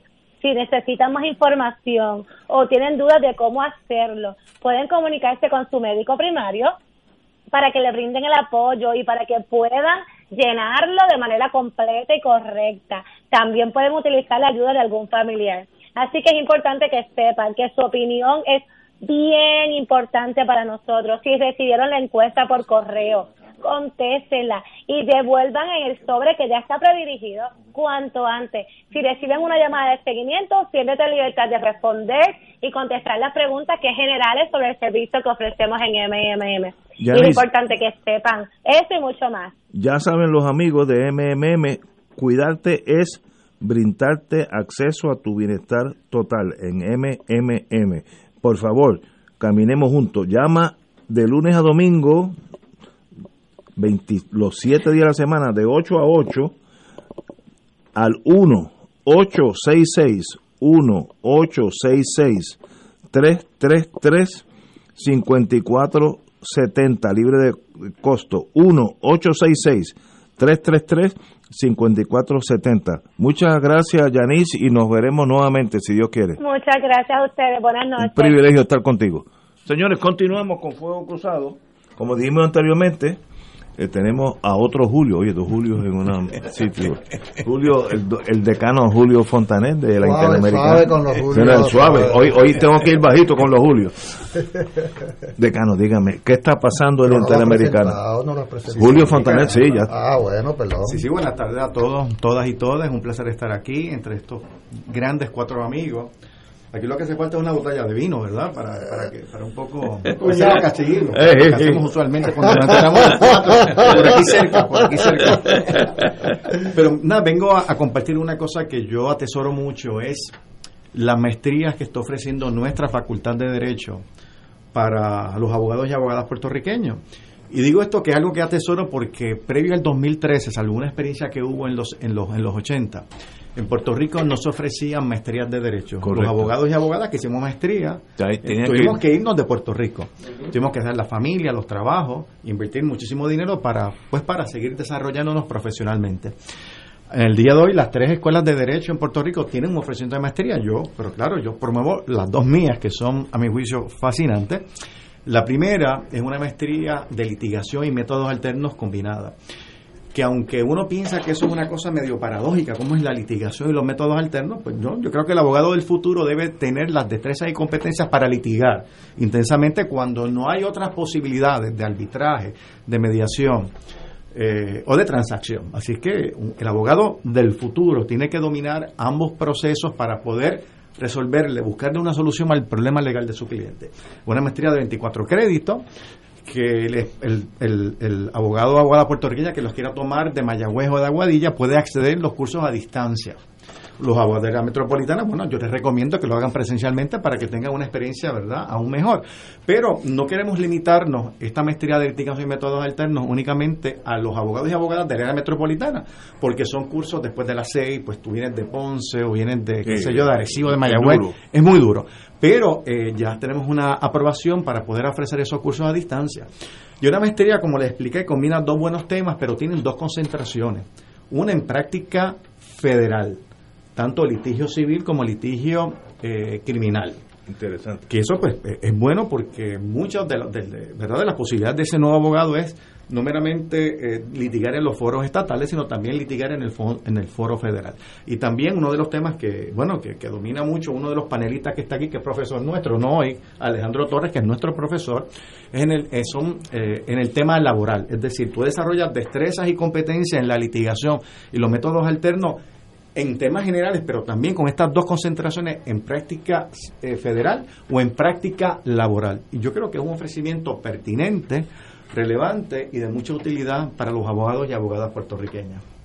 El otro que tenemos, que es algo también, fíjate, que yo te, que me que a mucha gente le sorprenderá que a mí me fascine tanto este tema, pues porque yo realmente vine a conocer la notaría cuando fui presidente del Colegio de Abogadas y Abogados de Puerto Rico, porque pues yo siempre fui defensor público, después profesor clínico, después profesor tradicional, pero no me, no me daba cuenta, no veía la importancia eh, de, ese- de esos 7.000, 8.000 notarios que había en Puerto Rico que tenían sus propias asociaciones, daban sus propios cursos, pero me pareció en aquel momento que el Colegio de Abogados debería estar más pendiente a ese sector, a los notarios. Bueno, y de ahí empecé a compenetrarme y cuando eh, me convertí en decano de la Facultad de Derecho en el 2014, pues pensé que uno de los ofrecimientos para estudios graduados tenía que ser el tema de derecho notarial y registral.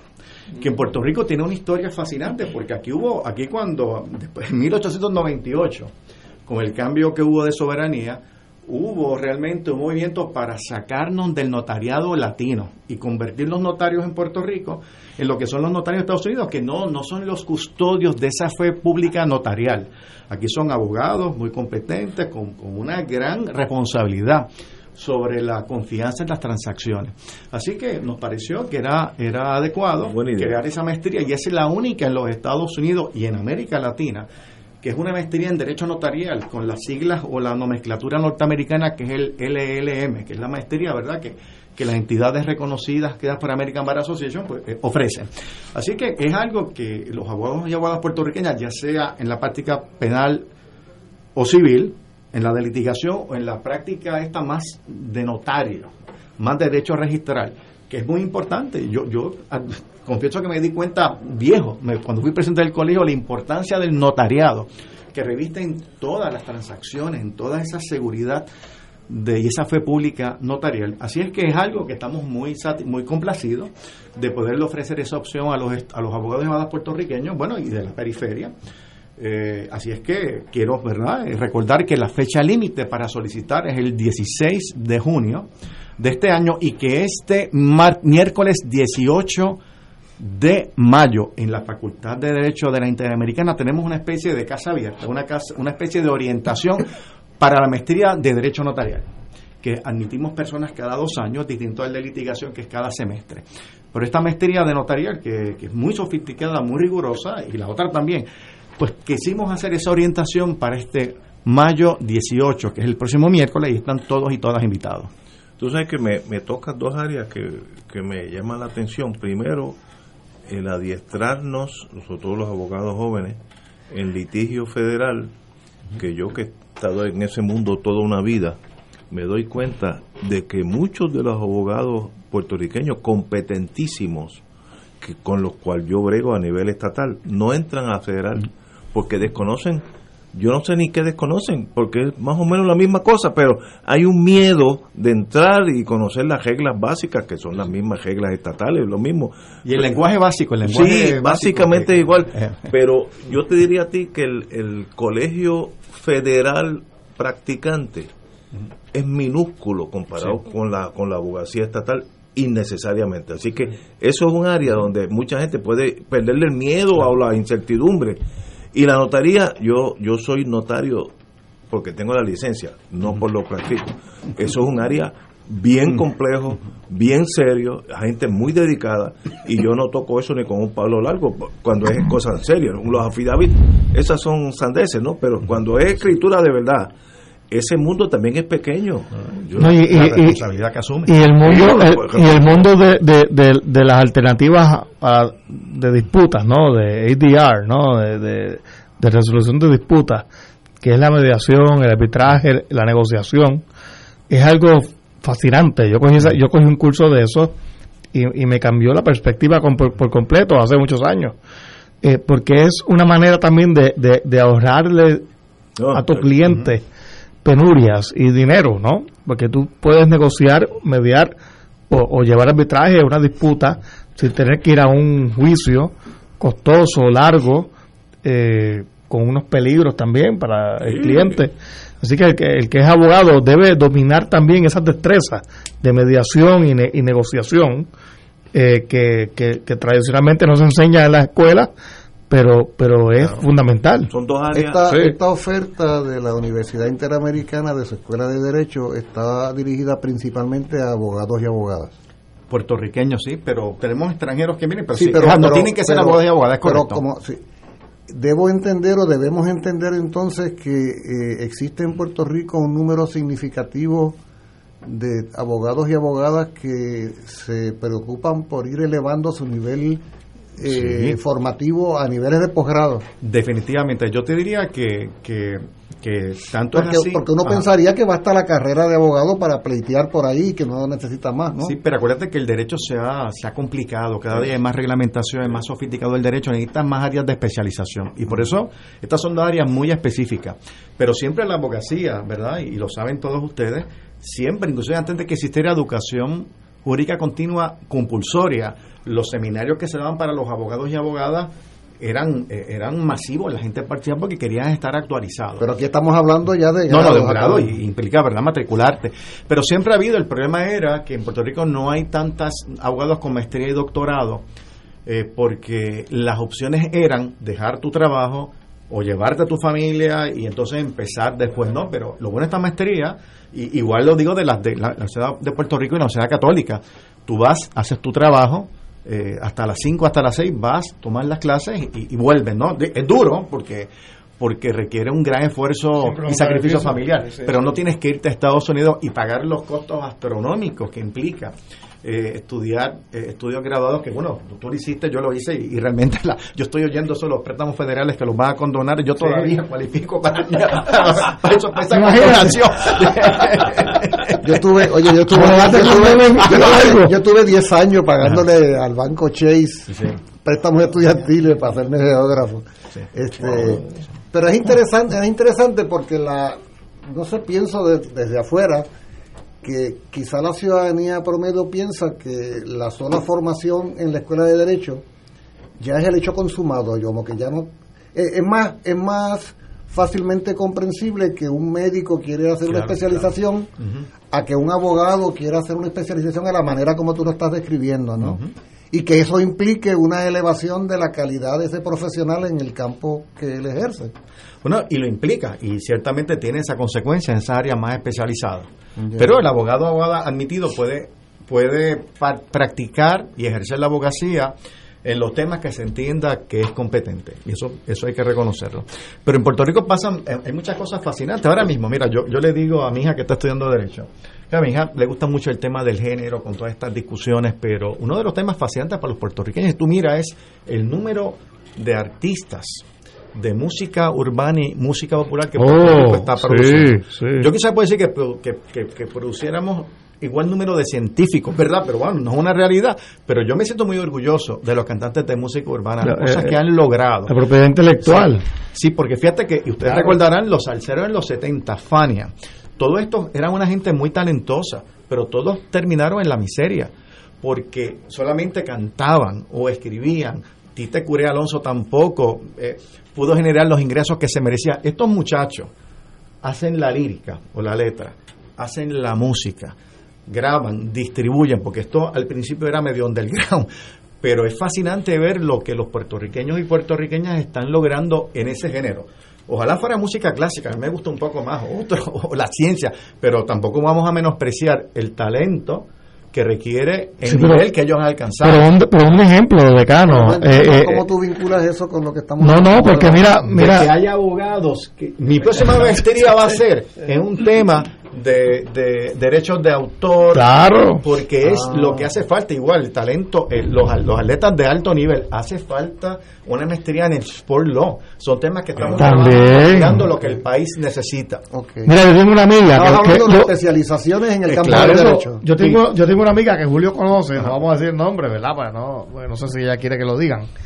Que ella lleva años, años, décadas, trabajando por su cuenta y de repente uno de los reggaetoneros mundialmente conocidos la contrató. Dijo, no, no es que yo quiero que tú vengas. Ella se dedica a la propiedad intelectual, al copyright, a las marcas. Dijo, no, yo necesito que tú trabajes para mí a tiempo completo. y, y está ahora con él.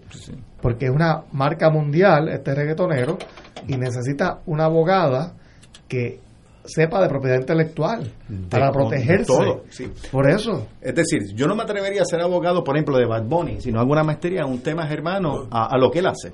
O sea, que un poco plantea tu interrogante de que es necesario, es positivo, es bueno para un cliente que su abogado tenga maestría. Yo diría que en muchas áreas, ciertamente. En esas áreas también tan, tan particulares como son todo lo que tiene que ver con la música. Pero no solo por el grado académico, sino por la especialización que ellos Oh, suponen. Definitivamente. definitivamente. En el derecho ambiental hay Oh. expansión de Claro que sí, claro que sí. A pesar de que los republicanos dicen que no hay ningún verdad problema con el cambio climático, pero pero siempre, claro, y recuerda que desde los 80 y los 90 el derecho ambiental ya tenía mucha mucha mucha presencia. Y claro, a nivel de JD me consta que las tres escuelas ofrecemos muchos cursos electivos en derecho ambiental. Y en Estados Unidos hay un ofrecimiento extraordinario en derecho ambiental, pero es otra área que hay que hay grandes posibilidades. Me consta que Ponce hizo una maestría que yo creo que es genial en el tema de derechos de salud. Que en Puerto Rico, pues bueno, los planes médicos son, son un monstruo, ¿verdad? Eh, y Uh. quién, quién es el presidente de determinada compañía de seguro es más importante que quién es el secretario de salud, y eso lo sabemos todos, ¿verdad? Este, yo no sé si son auspiciadores de ustedes, No, no, no. no, no estoy metido en un problema, pero te quiero decir que yo creo que los decanos de las tres escuelas tenemos la obligación, la decana y los dos decanos, de buscar esos temas que el país necesita para ofrecer maestría para esos abogados y abogadas puertorriqueños, que ofrezcan unos servicios de excelencia especializados al, al pueblo. Pero te veo que tú llegas acá como representante de la Inter, pero hablas con mucho respeto y aprecio. Oh, claro que sí. Eh, ¿Acaso existe algún tipo de coordinación sistemática entre las distintas escuelas de derecho del país? Bueno, no, no en papel, pero ahí tenemos una, sentimos una, yo tengo una gran amistad con Vivian Neptune, con Fernando Moreno, que, que es un hermano para mí, y, y conversamos mucho y buscamos alternativas y nosotros, cada cual tiene su universo, tiene su, ¿verdad? Cada, cual, cada escuela tiene su visión, su misión, tiene eh, tiene una oferta distinta a cada una, pero lo- yo no tengo duda de que la decana y los dos decanos estamos buscando lo mejor para la educación legal en Puerto Rico. Claro. Yo, yo co- considero que una de las metas importantísimas de los colegios graduados como estos de leyes es que apunten, capaciten el estudiante que mañana va a ser abogado para roles que la sociedad lo necesita. Eso es así. Eh, me voy a inventar un caso, pues eh, si yo, si tú me educas a mí en derecho canónico, pues extraordinario eh, ejercicio mental, pero no, no encaja en el day to day de un abogado como yo. Ahora, si me, me, me- me refuerzas el derecho de evidencia criminal, ese, pues eso yo lo practico todos los días. El- la cuestión de practicar en el Tribunal Federal, que son, Yo creo que es es un grupito no más grande de 100 abogados. De los 10.000 que hay en Puerto Rico, 100. Yo los conozco a todos porque cho- chocamos todos los días. Pues ustedes tienen que ayudar a, a que haya 101, 102, 103 y mañana haya 200.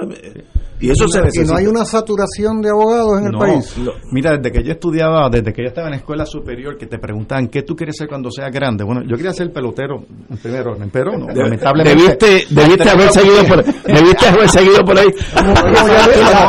Oye, Como Yadier Molina ahí. ¿Sabes qué?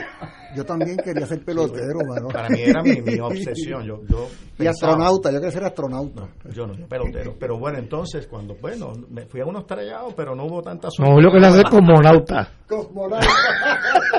Pero entonces me preguntaron, me- entonces cuando yo quiero ser abogado, como plan B, me dieron, pero me dijo esa persona, este, es que ya en Puerto Rico, estamos hablando de los 80, ya hay muchos abogados y abogadas. Entonces, claro, después tú te das cuenta que eso no es cierto. Solamente el 30% de las necesidades legales del pueblo puertorriqueño están siendo atendidas. Imagínate. Y Hacen falta más abogados. Quizás no hacen falta tantos abogados corporativos. Quizás no hacen falta tantos abogados de familia. eh, pero quizás hacen falta abogados de estas otras áreas más especializadas, particularmente de reclamos Claro. de consumidores. Que, que ha habido unos, unos pleitos de clase extraordinarios, ¿verdad? Sí. La- bueno, ahora hay uno de la Telefónica con- contra Claro, otro contra los Malbetes, ¿te acordarás? Y Bueno, contra, y contra la y contra gasolinera. Que lo hagan pronto. Sí, sí, todos sí. esos enseres que se dañaron. Oye, Eh, sí. yo espero que haya un pleito de clase, ¿verdad? Este, Buen punto. Pero nada, en ese sentido no está saturado. Yo creo que tenemos que ver qué áreas necesitan ser atendidas y que los estudiantes las identifiquen, pero que los decanos también podamos decir, miren, estudiantes, futuros abogados, necesitamos abogados con estas destrezas y estas competencias para este tipo de casos en particular. Y esa es nuestra responsabilidad. Pero por eso te digo que no está saturado. Y por otro lado, yo siempre digo algo, el costo de estudiar derecho en Puerto Rico es nominal cuando tú lo comparas con el costo de educación legal en los Estados Unidos. Hay mucha gente que estudia derecho no para ejercer la abogacía de manera tradicional, sino pues para como una cuestión muy personal o para desarrollar una destreza importante en su otra profesión. Por ejemplo, muchos médicos que, o ingenieros que no piensan jamás abrir una oficina de abogados, pero entienden que son mejores ingenieros, mejores, mejores médicos como consecuencia de su formación legal, o personas que trabajan en recursos humanos. Y pues, pues yo, yo le doy ahí la razón a Julio en eso. Eh, estudiar derecho no se trata solamente de tú ejercer en los tribunales es que te sirve como herramienta para ejercer otras profesiones. Eh, yo, tal vez, la mayor parte de mi tiempo como abogado, he hecho otras cosas que no ha sido litigar ni ejercer como abogado, pero me ha servido ser abogado para hacer las otras cosas que quiero hacer. Y, fantástico, y me da un valor, o sea, me añade valor a lo que, a lo que yo hago, ¿no? Pero eh, ¿sabes, Julio, que hay una paradoja en esta reflexión que estamos haciendo? Porque instantes antes de tú llegar acá a conversarnos sobre este tema tan interesante, estábamos eh, reiterando nuestra gran preocupación sobre el tema de la energía renovable y de cómo hay un Estado de Derecho vigente que establece que de aquí a unos años, dos años apenas, se supone que el 40% de la energía en general sea eh, renovable y cómo en la práctica es menos de un 10%. Y había aquí una suerte de consenso en el sentido de que después de todo no bastaba con que hubiera la aprobación de una ley porque igual se hace totalmente inútil si no se activa. Entonces hay una contradicción, por lo menos aparente, entre el fortalecimiento de los trabajadores dedicados justamente a la, implementación del derecho y el hecho de que haya un Estado que apruebe leyes que terminen siendo académicas porque no hay voluntad para su implementación. o sea, es un absurdo, ¿no? Que, que estemos hablando de lo uno y de lo otro a la misma vez, porque pareciera que, que, lo más consecuente en esta sociedad nuestra fuera que ley que se aprueba, ley que se implementa. Y sin embargo vemos, además, no se trata de cualquier ley, es una ley que va al corazón mismo del funcionamiento de la sociedad en su conjunto, ¿no? Fíjate cómo entonces la preocupación sobre el ejercicio de la ley, ahora no del derecho así, no es un asunto de abogado, es un asunto de todo ciudadano o ciudadana que vea cómo una ley no se está cumpliendo, que por eso reclamábamos precisamente antes de tu llegar que como único esto se va a resolver en su día, será como se han resuelto, tantas cosas que es en la calle, reclamando a la gente que las leyes se implementen, no ya que se aprueben, fíjate que no es ya que se aprueben. Lo que dijo, lo que dijo Felipe González, que mencionó Ignacio eh, ahorita, ¿no? Eh, eh, no basta con aprobar una ley, ese no es tu logro. Tu logro es que se ejecute la ley y que se logre un cambio social mediante ella, ¿no? No, entonces necesitas, claro, un, un, ciudadano, una persona que, que, que, pretenda instar un, reclamo o una asociación. Y claro, y, desde el punto de vista de mía como decano, y sé que, la decana y, el decano Moreno comparten, tenemos la obligación de tener, de haber formado profesionales capaces para atender esa nueva legislación. Es decir, si hay un ciudadano que tiene un reclamo bajo esta nueva legislación, debería asistir en Puerto Rico un grupo significativo de abogados competentes, ávidos de poder instar esa, ese reclamo que esa ley provee, ¿verdad? No es que de momento existe una ley, pero no hay ni abogados que la entiendan o puedan litigar un asunto, o un ciudadano o una agrupación de ciudadanos que insten o pretendan instar un reclamo en esa dirección. Así es. yo, yo, veo en, en el tema eh, ambiental y de la planificación eh, una alta necesidad. Eh, por lo menos mi, mi experiencia y la que he compartido y he conocido de otras eh, organizaciones ambientalistas y comunitarias, organizaciones comunitarias, es la dificultad de conseguir en, en, una, circunstancia específica donde hay un reclamo ambiental, porque se está contaminando, o lo que hemos visto en los últimos meses en Puerto Rico, que se ocupan bienes de dominio público. Eh, y la dificultad para conseguir eh, abogados y abogadas que, puedan llevar esos pleitos. Afortunadamente hemos tenido unos héroes unas heroínas que se han dedicado a eso en los últimos años. Y que podemos mencionar cinco, o sea, con las dedos de la mano podemos mencionar esos compañeros y compañeras que se han dedicado, se han echado encima eh, esa responsabilidad y lo han hecho excelentemente. Eh, pero noto esa, esa, ese déficit. Eh, en, estas cosas, desde luego, los abogados y abogadas son muy importantes, muy necesarios, pero en muchas ocasiones se trata de asuntos políticos. Eh, yo recuerdo hace como 20 años haber leído una columna de un brasileño eh, donde discutía este mismo tema, de, cómo las leyes se aprueban y no se implantan. Y él terminaba diciendo en el artículo, vamos a tener que aprobar una ley para obligar a que se implanten las leyes. Por- porque no, no, no se implanta. Eh, Eso desde luego es un asunto político, eso, no- eso trasciende el, el- el tema de- del derecho y de la, y de la abogacía.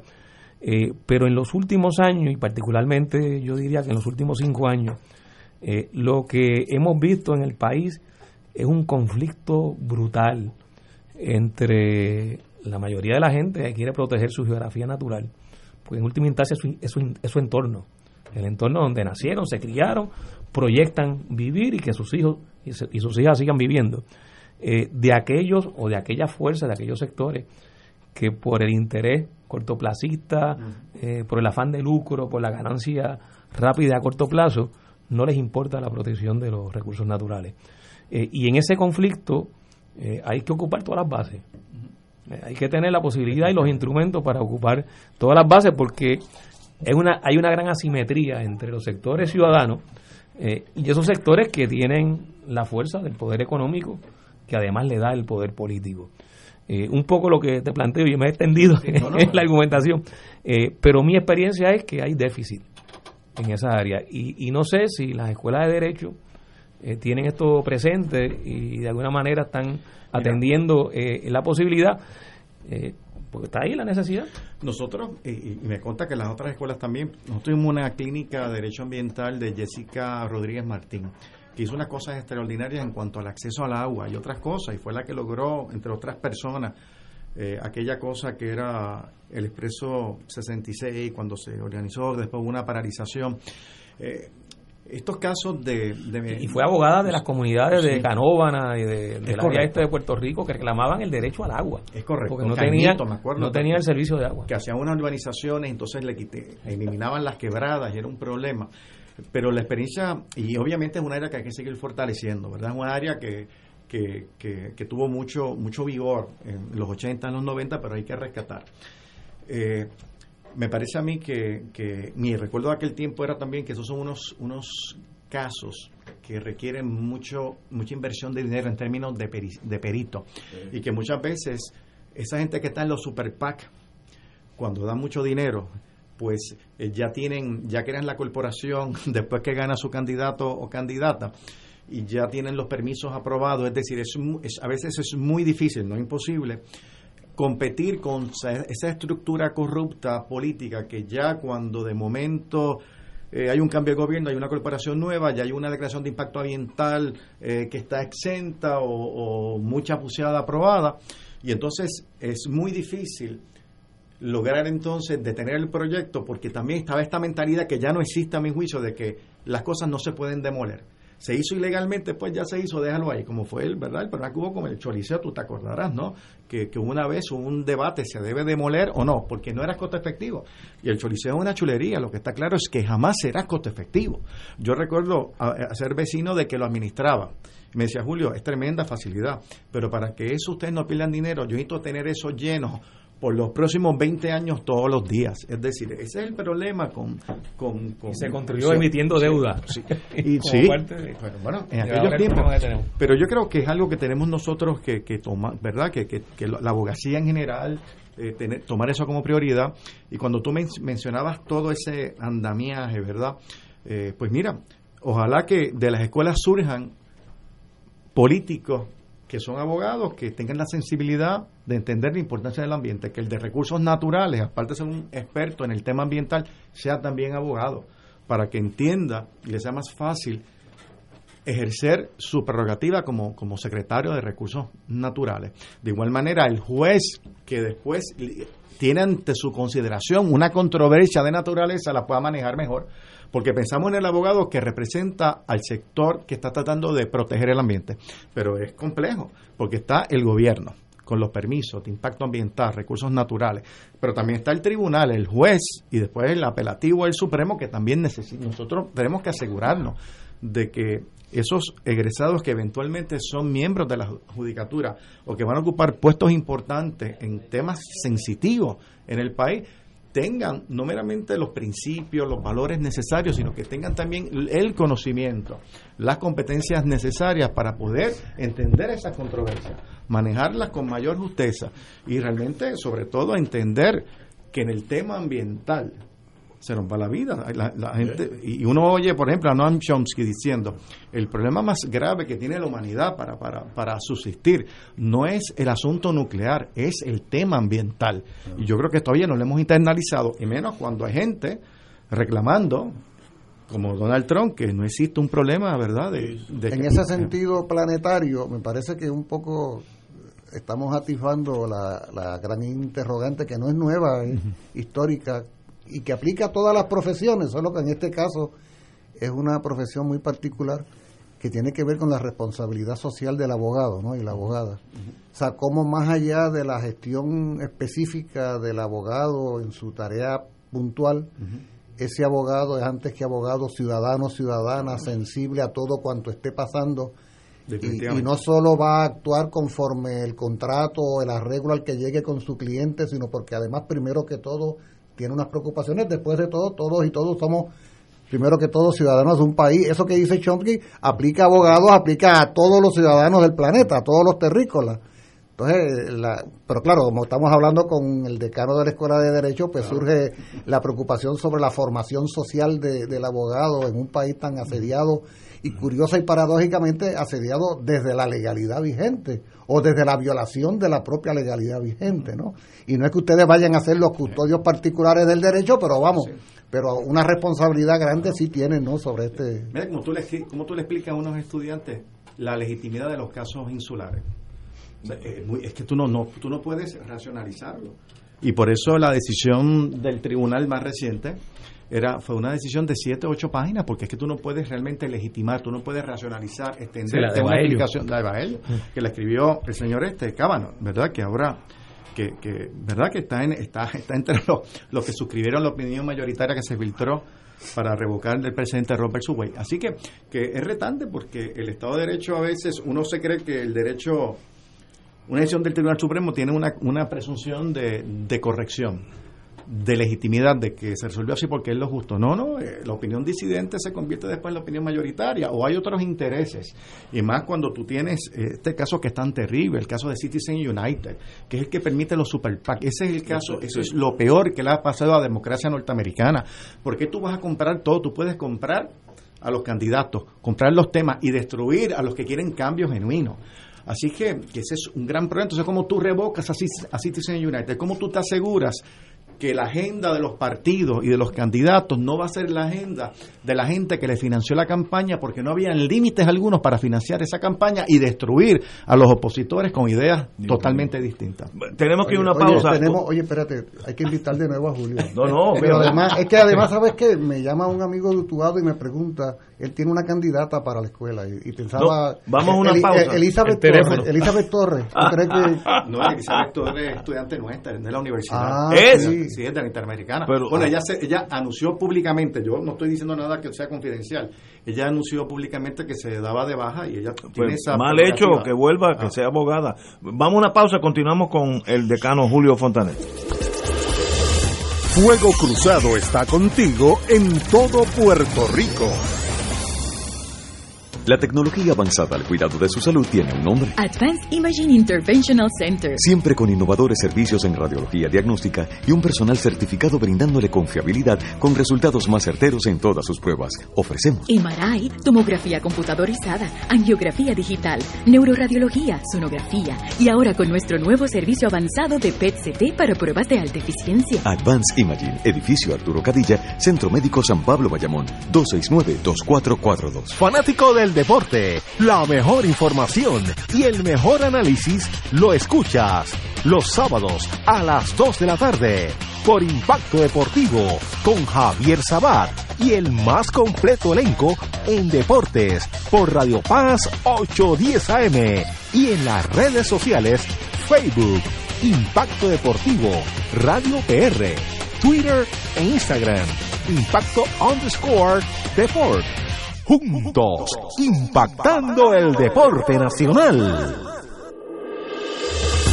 Fuego Cruzado, el programa de más credibilidad en la radio puertorriqueña, es ahora la tribuna abierta de análisis noticioso, con diversas perspectivas que exploran el trasfondo de lo que acontece a diario y cómo nos afecta. Escucha Ignacio Rivera y sus panelistas invitados de lunes a viernes en Fuego Cruzado en transmisión diferida a las 10 de la noche por Oro 92.5 FM. Amigos fanáticos, este sábado 14 de mayo sigue la serie semifinal A de la sección central en el béisbol AA. Y los Toritos de Calley visitan a los pescadores del Plata de Comerío para el segundo juego de la serie. Desde las 7 y 30 de la noche en el estadio Carlos Bonet de Comerío. Escucha toda la emoción por aquí, Radio Paz 810 AM y Radio Paz 810.com. Calley en Comerío este sábado desde las 7 y 30, escúchalo. ¡Díganle que no es la pelota! La Catedral Basílica Menor de San Juan invita a la celebración de la tradicional Fiesta de la Santa Cruz en las escalinatas frente a la misma. La música estará a cargo del grupo Maite y será transmitido en vivo en el programa El 4 Sin Fronteras por Oro 92.5 FM. Sé parte de esta Fiesta de la Santa Cruz el domingo 29 de mayo desde las 7 de la noche en la Catedral del Viejo San Juan.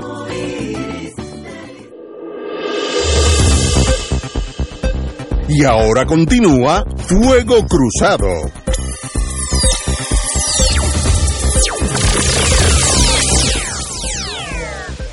López, que escucha el programa eh, fuera de Puerto Rico, eh, me dice que en Vermont hay una universidad que ofrece maestría en. Derecho Ambiental. Oh, buenísima. Muchos puertorriqueños y puertorriqueñas van para esa Vermont. universidad. En Vermont.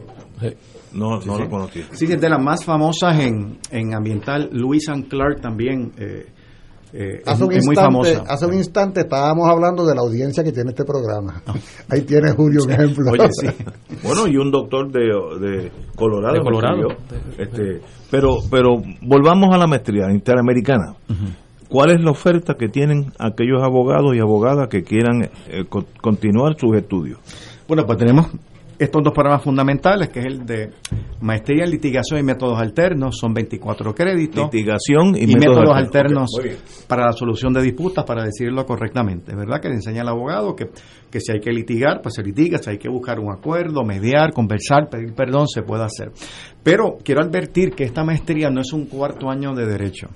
Esta maestría es un ofrecimiento altamente especializado con, con, con, por ejemplo, fiscales federales dan un curso de procedimiento criminal, este María Domínguez, por ejemplo, Excelente abogada. Gustavo Gelpi, el juez también. O sea, personas muy, muy, muy especializadas, eh, eh, eh, como Alejandro Torres, da el, el tema de derecho laboral y así por el estilo, Harold Vicente, Arián Duce, son eh, Excelente. Tonito, Tonito Andreu es también profesor nuestro, eh, eh, Joaquín Monserrate ha sido profesor nuestro, Jobs Loves, eh, mucha gente en el tema, ¿verdad? Con mucha experiencia, tanto docente, pero sobre todo práctica.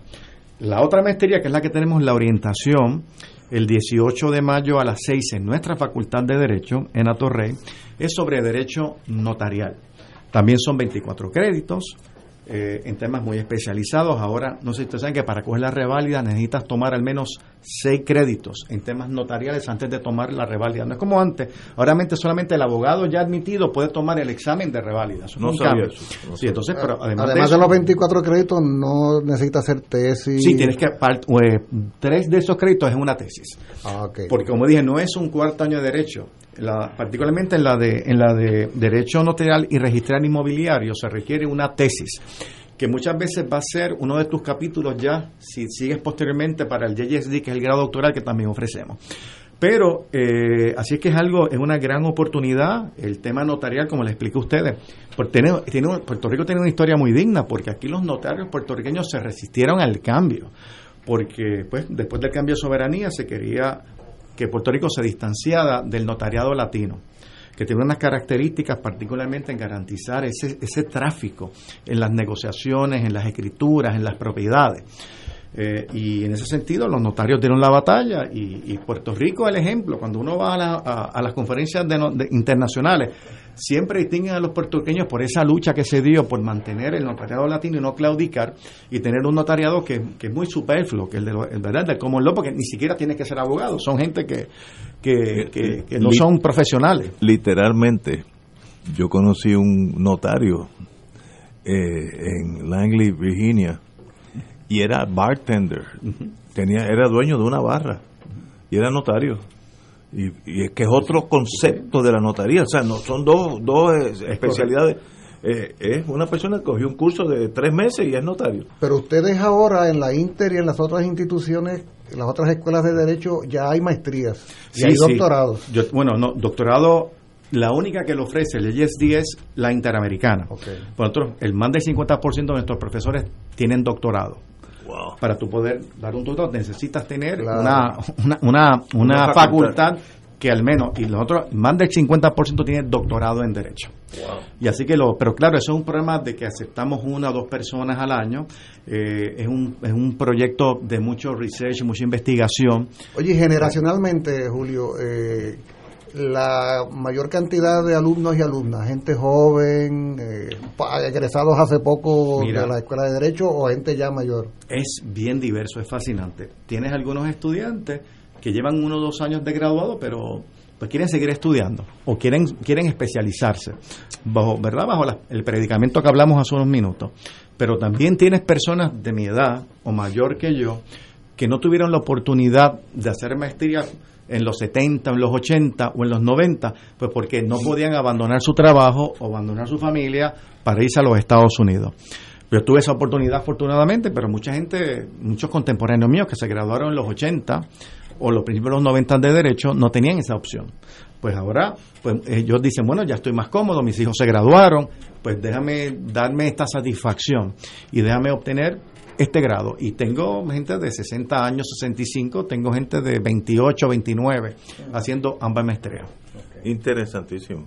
Y, y el mix de entre hombres y mujeres. Buena pregunta. Bueno, pero ahí tengo que, que hacer un caveat. Puerto Rico es probablemente donde más mujeres estudian Derecho, al grado de Derecho, el JD. Eh, eh, la universidad nuestra y la Universidad Católica está entre, las primeras 15 en Estados Unidos que más mujeres admiten en los JD. Es decir, estamos nosotros en eso, eh, para que tengan una idea, en la Interamericana, que es de la que puedo hablar con precisión, está como un 60 mujeres, un 40 hombres. Y debo advertir que los mejores estudiantes son mujeres. Pero por mucho, ¿verdad? Yo lamento a algunos amigos de mis estudiantes que son hombres, pero tengo que decir que la mayoría, los mejores estudiantes, las más comprometidas, las más que leen, las más que se van, son mujeres. Y yo creo que eso, y eso es, Eso es la verdad. sí, eh, y yo creo que eso tiene unas explicaciones, ¿verdad? Pues porque pues porque las mujeres se tienen que enfrentar a unos retos que no se enfrentan los hombres y han desarrollado un compromiso, un commitment, como hacer un esfuerzo adicional, que muchas veces los hombres pues, lo dan por dado. Yo, creo que, que tiene una explicación un poco más profunda que esa, pero tiene mucho que ver. Ahora, en el tema de la maestría, como la edad varía, yo creo que está como un 50-50. Eh, mientras más jóvenes son, es más probable que sean mujeres, mientras mayores son, es más probable que sean hombres. Pero es fascinante, eh, Ignacio, esa combinación. Entonces es fascinante en el salón porque tienes este abogado que lleva 30 años de experiencia y va a hablar de, ¿qué va a hablar? Pues de los sus 30 años. Tuve este caso, tuve el otro. Y entonces estos nuevos te hablan de, de las cosas más modernas, de los problemas más modernos, de la tecnología. Entonces se, se crea eh, en el salón una discusión extraordinaria con ese, ese, ese, con ese contraste generacional, que yo creo que para un profesor es algo fascinante. ¿Tú estás dando clases? Claro. Sí, porque estás hablando muy como sí, profesor, no, no solo como decano. Siempre se lo dije al presidente Fernando, yo soy decano, pero presidente, yo tengo que seguir dando clases, porque si tú, si uno pierde, si uno se sale del salón, eh, se pierde lo mejor de la academia, se pierde lo mejor. Julio, ¿y la cantidad de estudiantes matriculados ha variado en los últimos años? Oh, claro, significativamente. Eso en todo Estados Unidos y Puerto Rico, pero en Puerto Rico aún más. Puerto Rico, pues, eh, eh, ha, ha habido una merma en la población, particularmente, Ah, por bueno, la- sí. por la- pero significativa. Que se han ido de Puerto Rico. Yo te diría que las tres escuelas han hecho cambios. Nosotros, por ejemplo, en los, en el- a principios del 2000, quizás la clase entrante era de 200 personas, ahora es 130. Lo que pasa es que lo que hemos hecho, hemos hecho cosas interesantes. Por ejemplo, en la Interamericana, una cosa que, que, discutí con mis decanos y, nos arriesgamos a hacer fue crear un JD en inglés, como law. Porque pensamos que hay un sector de la diáspora boricua que todavía puede, que tiene unos vínculos fuertes con Puerto Rico, que quizás quiere estudiar Derecho en los Estados Unidos, pero no, no tiene 300 mil dólares para estudiar Derecho. Pero quizás tiene 40 o tiene 50 y puede venir a vivir con su abuelita, con sus tíos. Y empezamos hace, hace cinco años un programa de JD en inglés, todo Derecho como en law, no el Código Civil de Puerto Rico, porque estábamos claros que esos estudiantes venían a Puerto Rico Y- y obten- regresaban. y regresaban. Y han tenido una, una destacada ejecución en la reválida porque la realidad de Puerto Rico ese es tema, compañeros, de otro, de otro programa. La injusticia de la reválida en Puerto Rico, creo que tenemos que hablarla pronto. Pero para nosotros era algo fascinante porque iba a propiciar una diversidad en la abogacía en los Estados Unidos, particularmente, iba- íbamos eso iba a contribuir una inyección de mayores hispanos en la abogacía norteamericana y nuestra clase entrante fue de 25, después de 30 y ese fue el número. Con la moratoria, perdón, con la pandemia tuvimos que establecer una moratoria, pues porque era más difícil para ellos mudarse, no sabía si los cursos iban a ser a distancia o presenciales y ante esa incertidumbre vamos a aguantar ese sector, pero esas son iniciativas que también tú haces para compensar el cambio demográfico en Puerto Rico. Tú, tú mencionabas hace un rato que esta propuesta de maestrías y doctorado incluía la posibilidad de cursos en línea para estudiantes que no fueran Claro. de la zona metropolitana. Ahora, en este periodo tan complejo, eh, a- la universidad ha tenido que depender principalmente de los cursos en línea o se han mantenido No. presenciales. Mira, derecho, el JD, ¿verdad? Que es importante. JD porque es Juris Doctor. El Juris Doctor, que es doctor en jurisprudencia, traducido literalmente. Eh, nosotros eh, empezamos totalmente presencial en agosto del año pasado. Tuvimos como tuvimos un semestre a distancia, otro semestre híbrido, pero tanto la facultad como los estudiantes reclamaban que teníamos que volver al salón. Y yo creo que la educación a distancia en derecho, a mi juicio, no funciona. Es mejor que ninguna educación. Si no había posibilidad de reunirnos, pues bueno, pues eso era Sí, lo sí, que había. exacto. Pero para la Facultad de Derecho, y en eso el presidente nos dio mucho apoyo, empezamos presencial en agosto y hemos quedado presencial. Si alguien se enferma o está o tiene que alejarse, ¿verdad? Porque estuvo cerca de alguien que está contagiado, pues coge la clase a distancia uno o dos días, pero el 99% de los estudiantes está presencial. Se enseña mejor derecho presencialmente, pero y se aprende mejor también. Y en ese sentido, nosotros, ¿verdad? Yo sé que las otras escuelas se tardaron un poco más, pero nosotros nos parecía fundamental eh, empezar a distancia, a empezar presencial ya en agosto sin excepción, salvo que hubiera, ¿verdad?, un problema de enfermedad. Pero tengo también que admitir que, mira, eh, la pandemia nos obligó a todos a algo, a entender que la tecnología es una opción. No, no es para sustituir lo presencial, pero que tú puedes a través de la tecnología también suplementar las cosas que haces en el salón. Estás dando un curso, aprietas un botón, sale, uno, sale, sale allí en la pantalla un video importante, o de momento tuviste que ir a una conferencia en México, allá a la UNAM, y entonces pues, pues vas y eh, coges dos horas en México y das tu curso a distancia, y tus estudiantes no se privan de, de tu presencia ese día. Es decir, la tecnología no puede sustituir la forma en que se enseña el derecho tradicionalmente, pero es de una gran ayuda. Entonces, ¿qué, ¿por qué digo todo esto? Porque nos obligó a todos a empaparnos de algo que no estábamos receptivos. porque era eso o no dar clase? Pues ahí tenía profesores eh, de 80 años, de 70 años, que no eran muy diestros con la computadora o veían, veían, veían el demonio en una computadora, ¿no? Ahora tú los ves que abren, van al, van al portal, van a Collaborate, van a la sala virtual y apretan los botones que son, pulsan lo que es y tú tienes dando tu clase y, y el estudiante que está enfermo la puede tomar. Así que yo creo que hecho es esa experiencia nos ha hecho a todos mejores profesores. Claro, hay que tener cuidado, porque también sé que hay una gente que se acostumbró a estar desde la casa, tanto estudiantes como profesores. No en nuestra escuela, pues nosotros fuimos en eso, fuimos fuimos dictadores en el buen sentido. No, no, esto es presencial y va a ser presencial. Pero sé que en otras escuelas, en otros sitios, pues bueno, es que es muy cómodo tú levantarte en tu casa, prender el botón y dar una conferencia, pero no tienes la discusión, no puedes usar el método Sí. socrático que es tan importante Ese- en derecho. ese intercambio Claro, humano no, el por qué no se da. Oye, No antes que se nos vayan los quiero hacerte una pregunta en, en tu condición de educador. Eh, tú mencionabas hace un momento que a nivel doctoral un 50% de los profesores y profesoras son doctores en Derecho. Es correcto. Eh, bueno, yo soy doctor de una universidad doctoral, un poco en ese ánimo que quiero hacerte la pregunta, eh, la UPR, ¿no? Sí, sí. Eh, y es, es porque una cosa que a mí siempre me ha llamado la atención es que la universidad, cuando contrata, lo que contrata no son educadores, sino especialistas. Y entonces ninguno de nosotros, a ninguno de nosotros se nos exige que tengamos una formación propiamente pedagógica, sino que se presume que la formación especializada nos va a hacer buenos comunicadores y educadores, ¿no? Eh, y siempre ha sido para mí una preocupación, llevo más de 30 años en la universidad y siempre alguna vocación surge, ¿no? Alguna Claro. capacidad surge sobre la marcha. Te pregunto, ¿no? Como decano y educador, ¿cuál ha sido la experiencia en ese sentido del, del, del aspecto educativo, más allá de que sean doctores, que ya de antemano uno puede pensar que hay una gran preparación, pero en su condición de educadores? Mira, yo creo que el predicamento detrás de tu pregunta es el correcto. Es decir, se contratan a especialistas, personas que han sido, han demostrado competencia en el tema que van a enseñar. No necesariamente que tengan grandes destrezas pedagógicas, porque eso ni siquiera se oculta. Claro, se plantea que tú por osmosis las aprendiste, o como por lo menos hace uno por instinto, tú copias la metodología del profesor que más te gustó. En el caso mío, yo copié a Carlos Gorrin, que fue el mejor profesor que yo tuve en la escuela. Y tuve muchos buenos, pero Carlos era un metódico, era, eh, ¿verdad? Eh, todo ese esquema que establecía, pues uno lo copia. Y Claro, después tú empiezas, los- las escuelas, bueno, a mí me mandaron unos cursos intensivos, no, no para obtener un grado, pero más cursos hands-on para, para enseñarte a cómo enseñar. Y eso pues lo seguimos haciendo y ahora en los últimos años ha surgido particularmente una exigencia de las agencias acreditadoras de la, de la utilización del avalúo como, como instrumento de aprendizaje fundamental.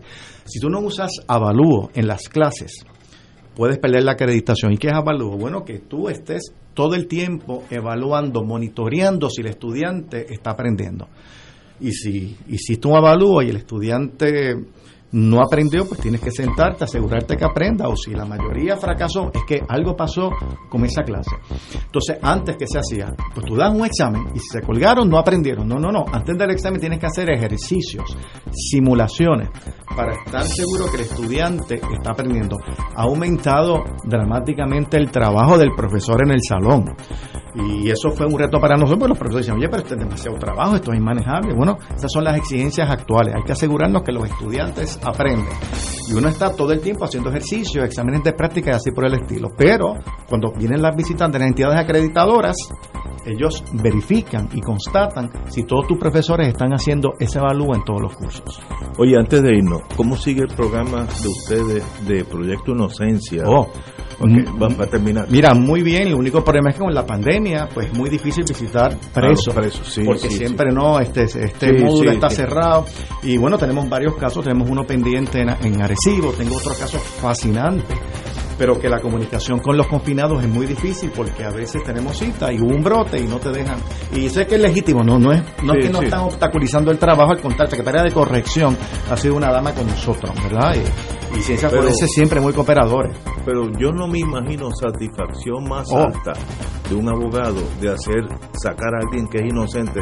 Eso debe eh, llenarte la vida de satisfacción para siempre. Mira, cuando tú escuchas un veredicto de no culpable, que tú has vivido, Sí. yo lo viví bien, particularmente joven, porque fui defensor público, es una gran satisfacción. Pero no compara tú tener esa orden de escarcelación. No, no, eso Parece que lleva 30 años y tú vas a la cárcel, entréguenmelo, que lo voy a llevar a la casa. Satisfacción como No, no, esa. debe ser- no- no Oye, existe. No existe, no existe. Wow. Y yo he sido afortunado de poderlo hacer varias veces y tengo fe de poderlo Pero- volver a hacer. Eso es casi, como, eso es casi como parir una persona, Bueno, de la sí. cárcel, Los felicito una ustedes. vida perdida. ¿no? Lo- Los felicito por ustedes, es de que eso es algo bien meritorio, así que mi, mi orgullo y felicitaciones. Señores, tenemos que irnos. Bueno, Julio. A don muchas Julio gracias. Muchas gracias.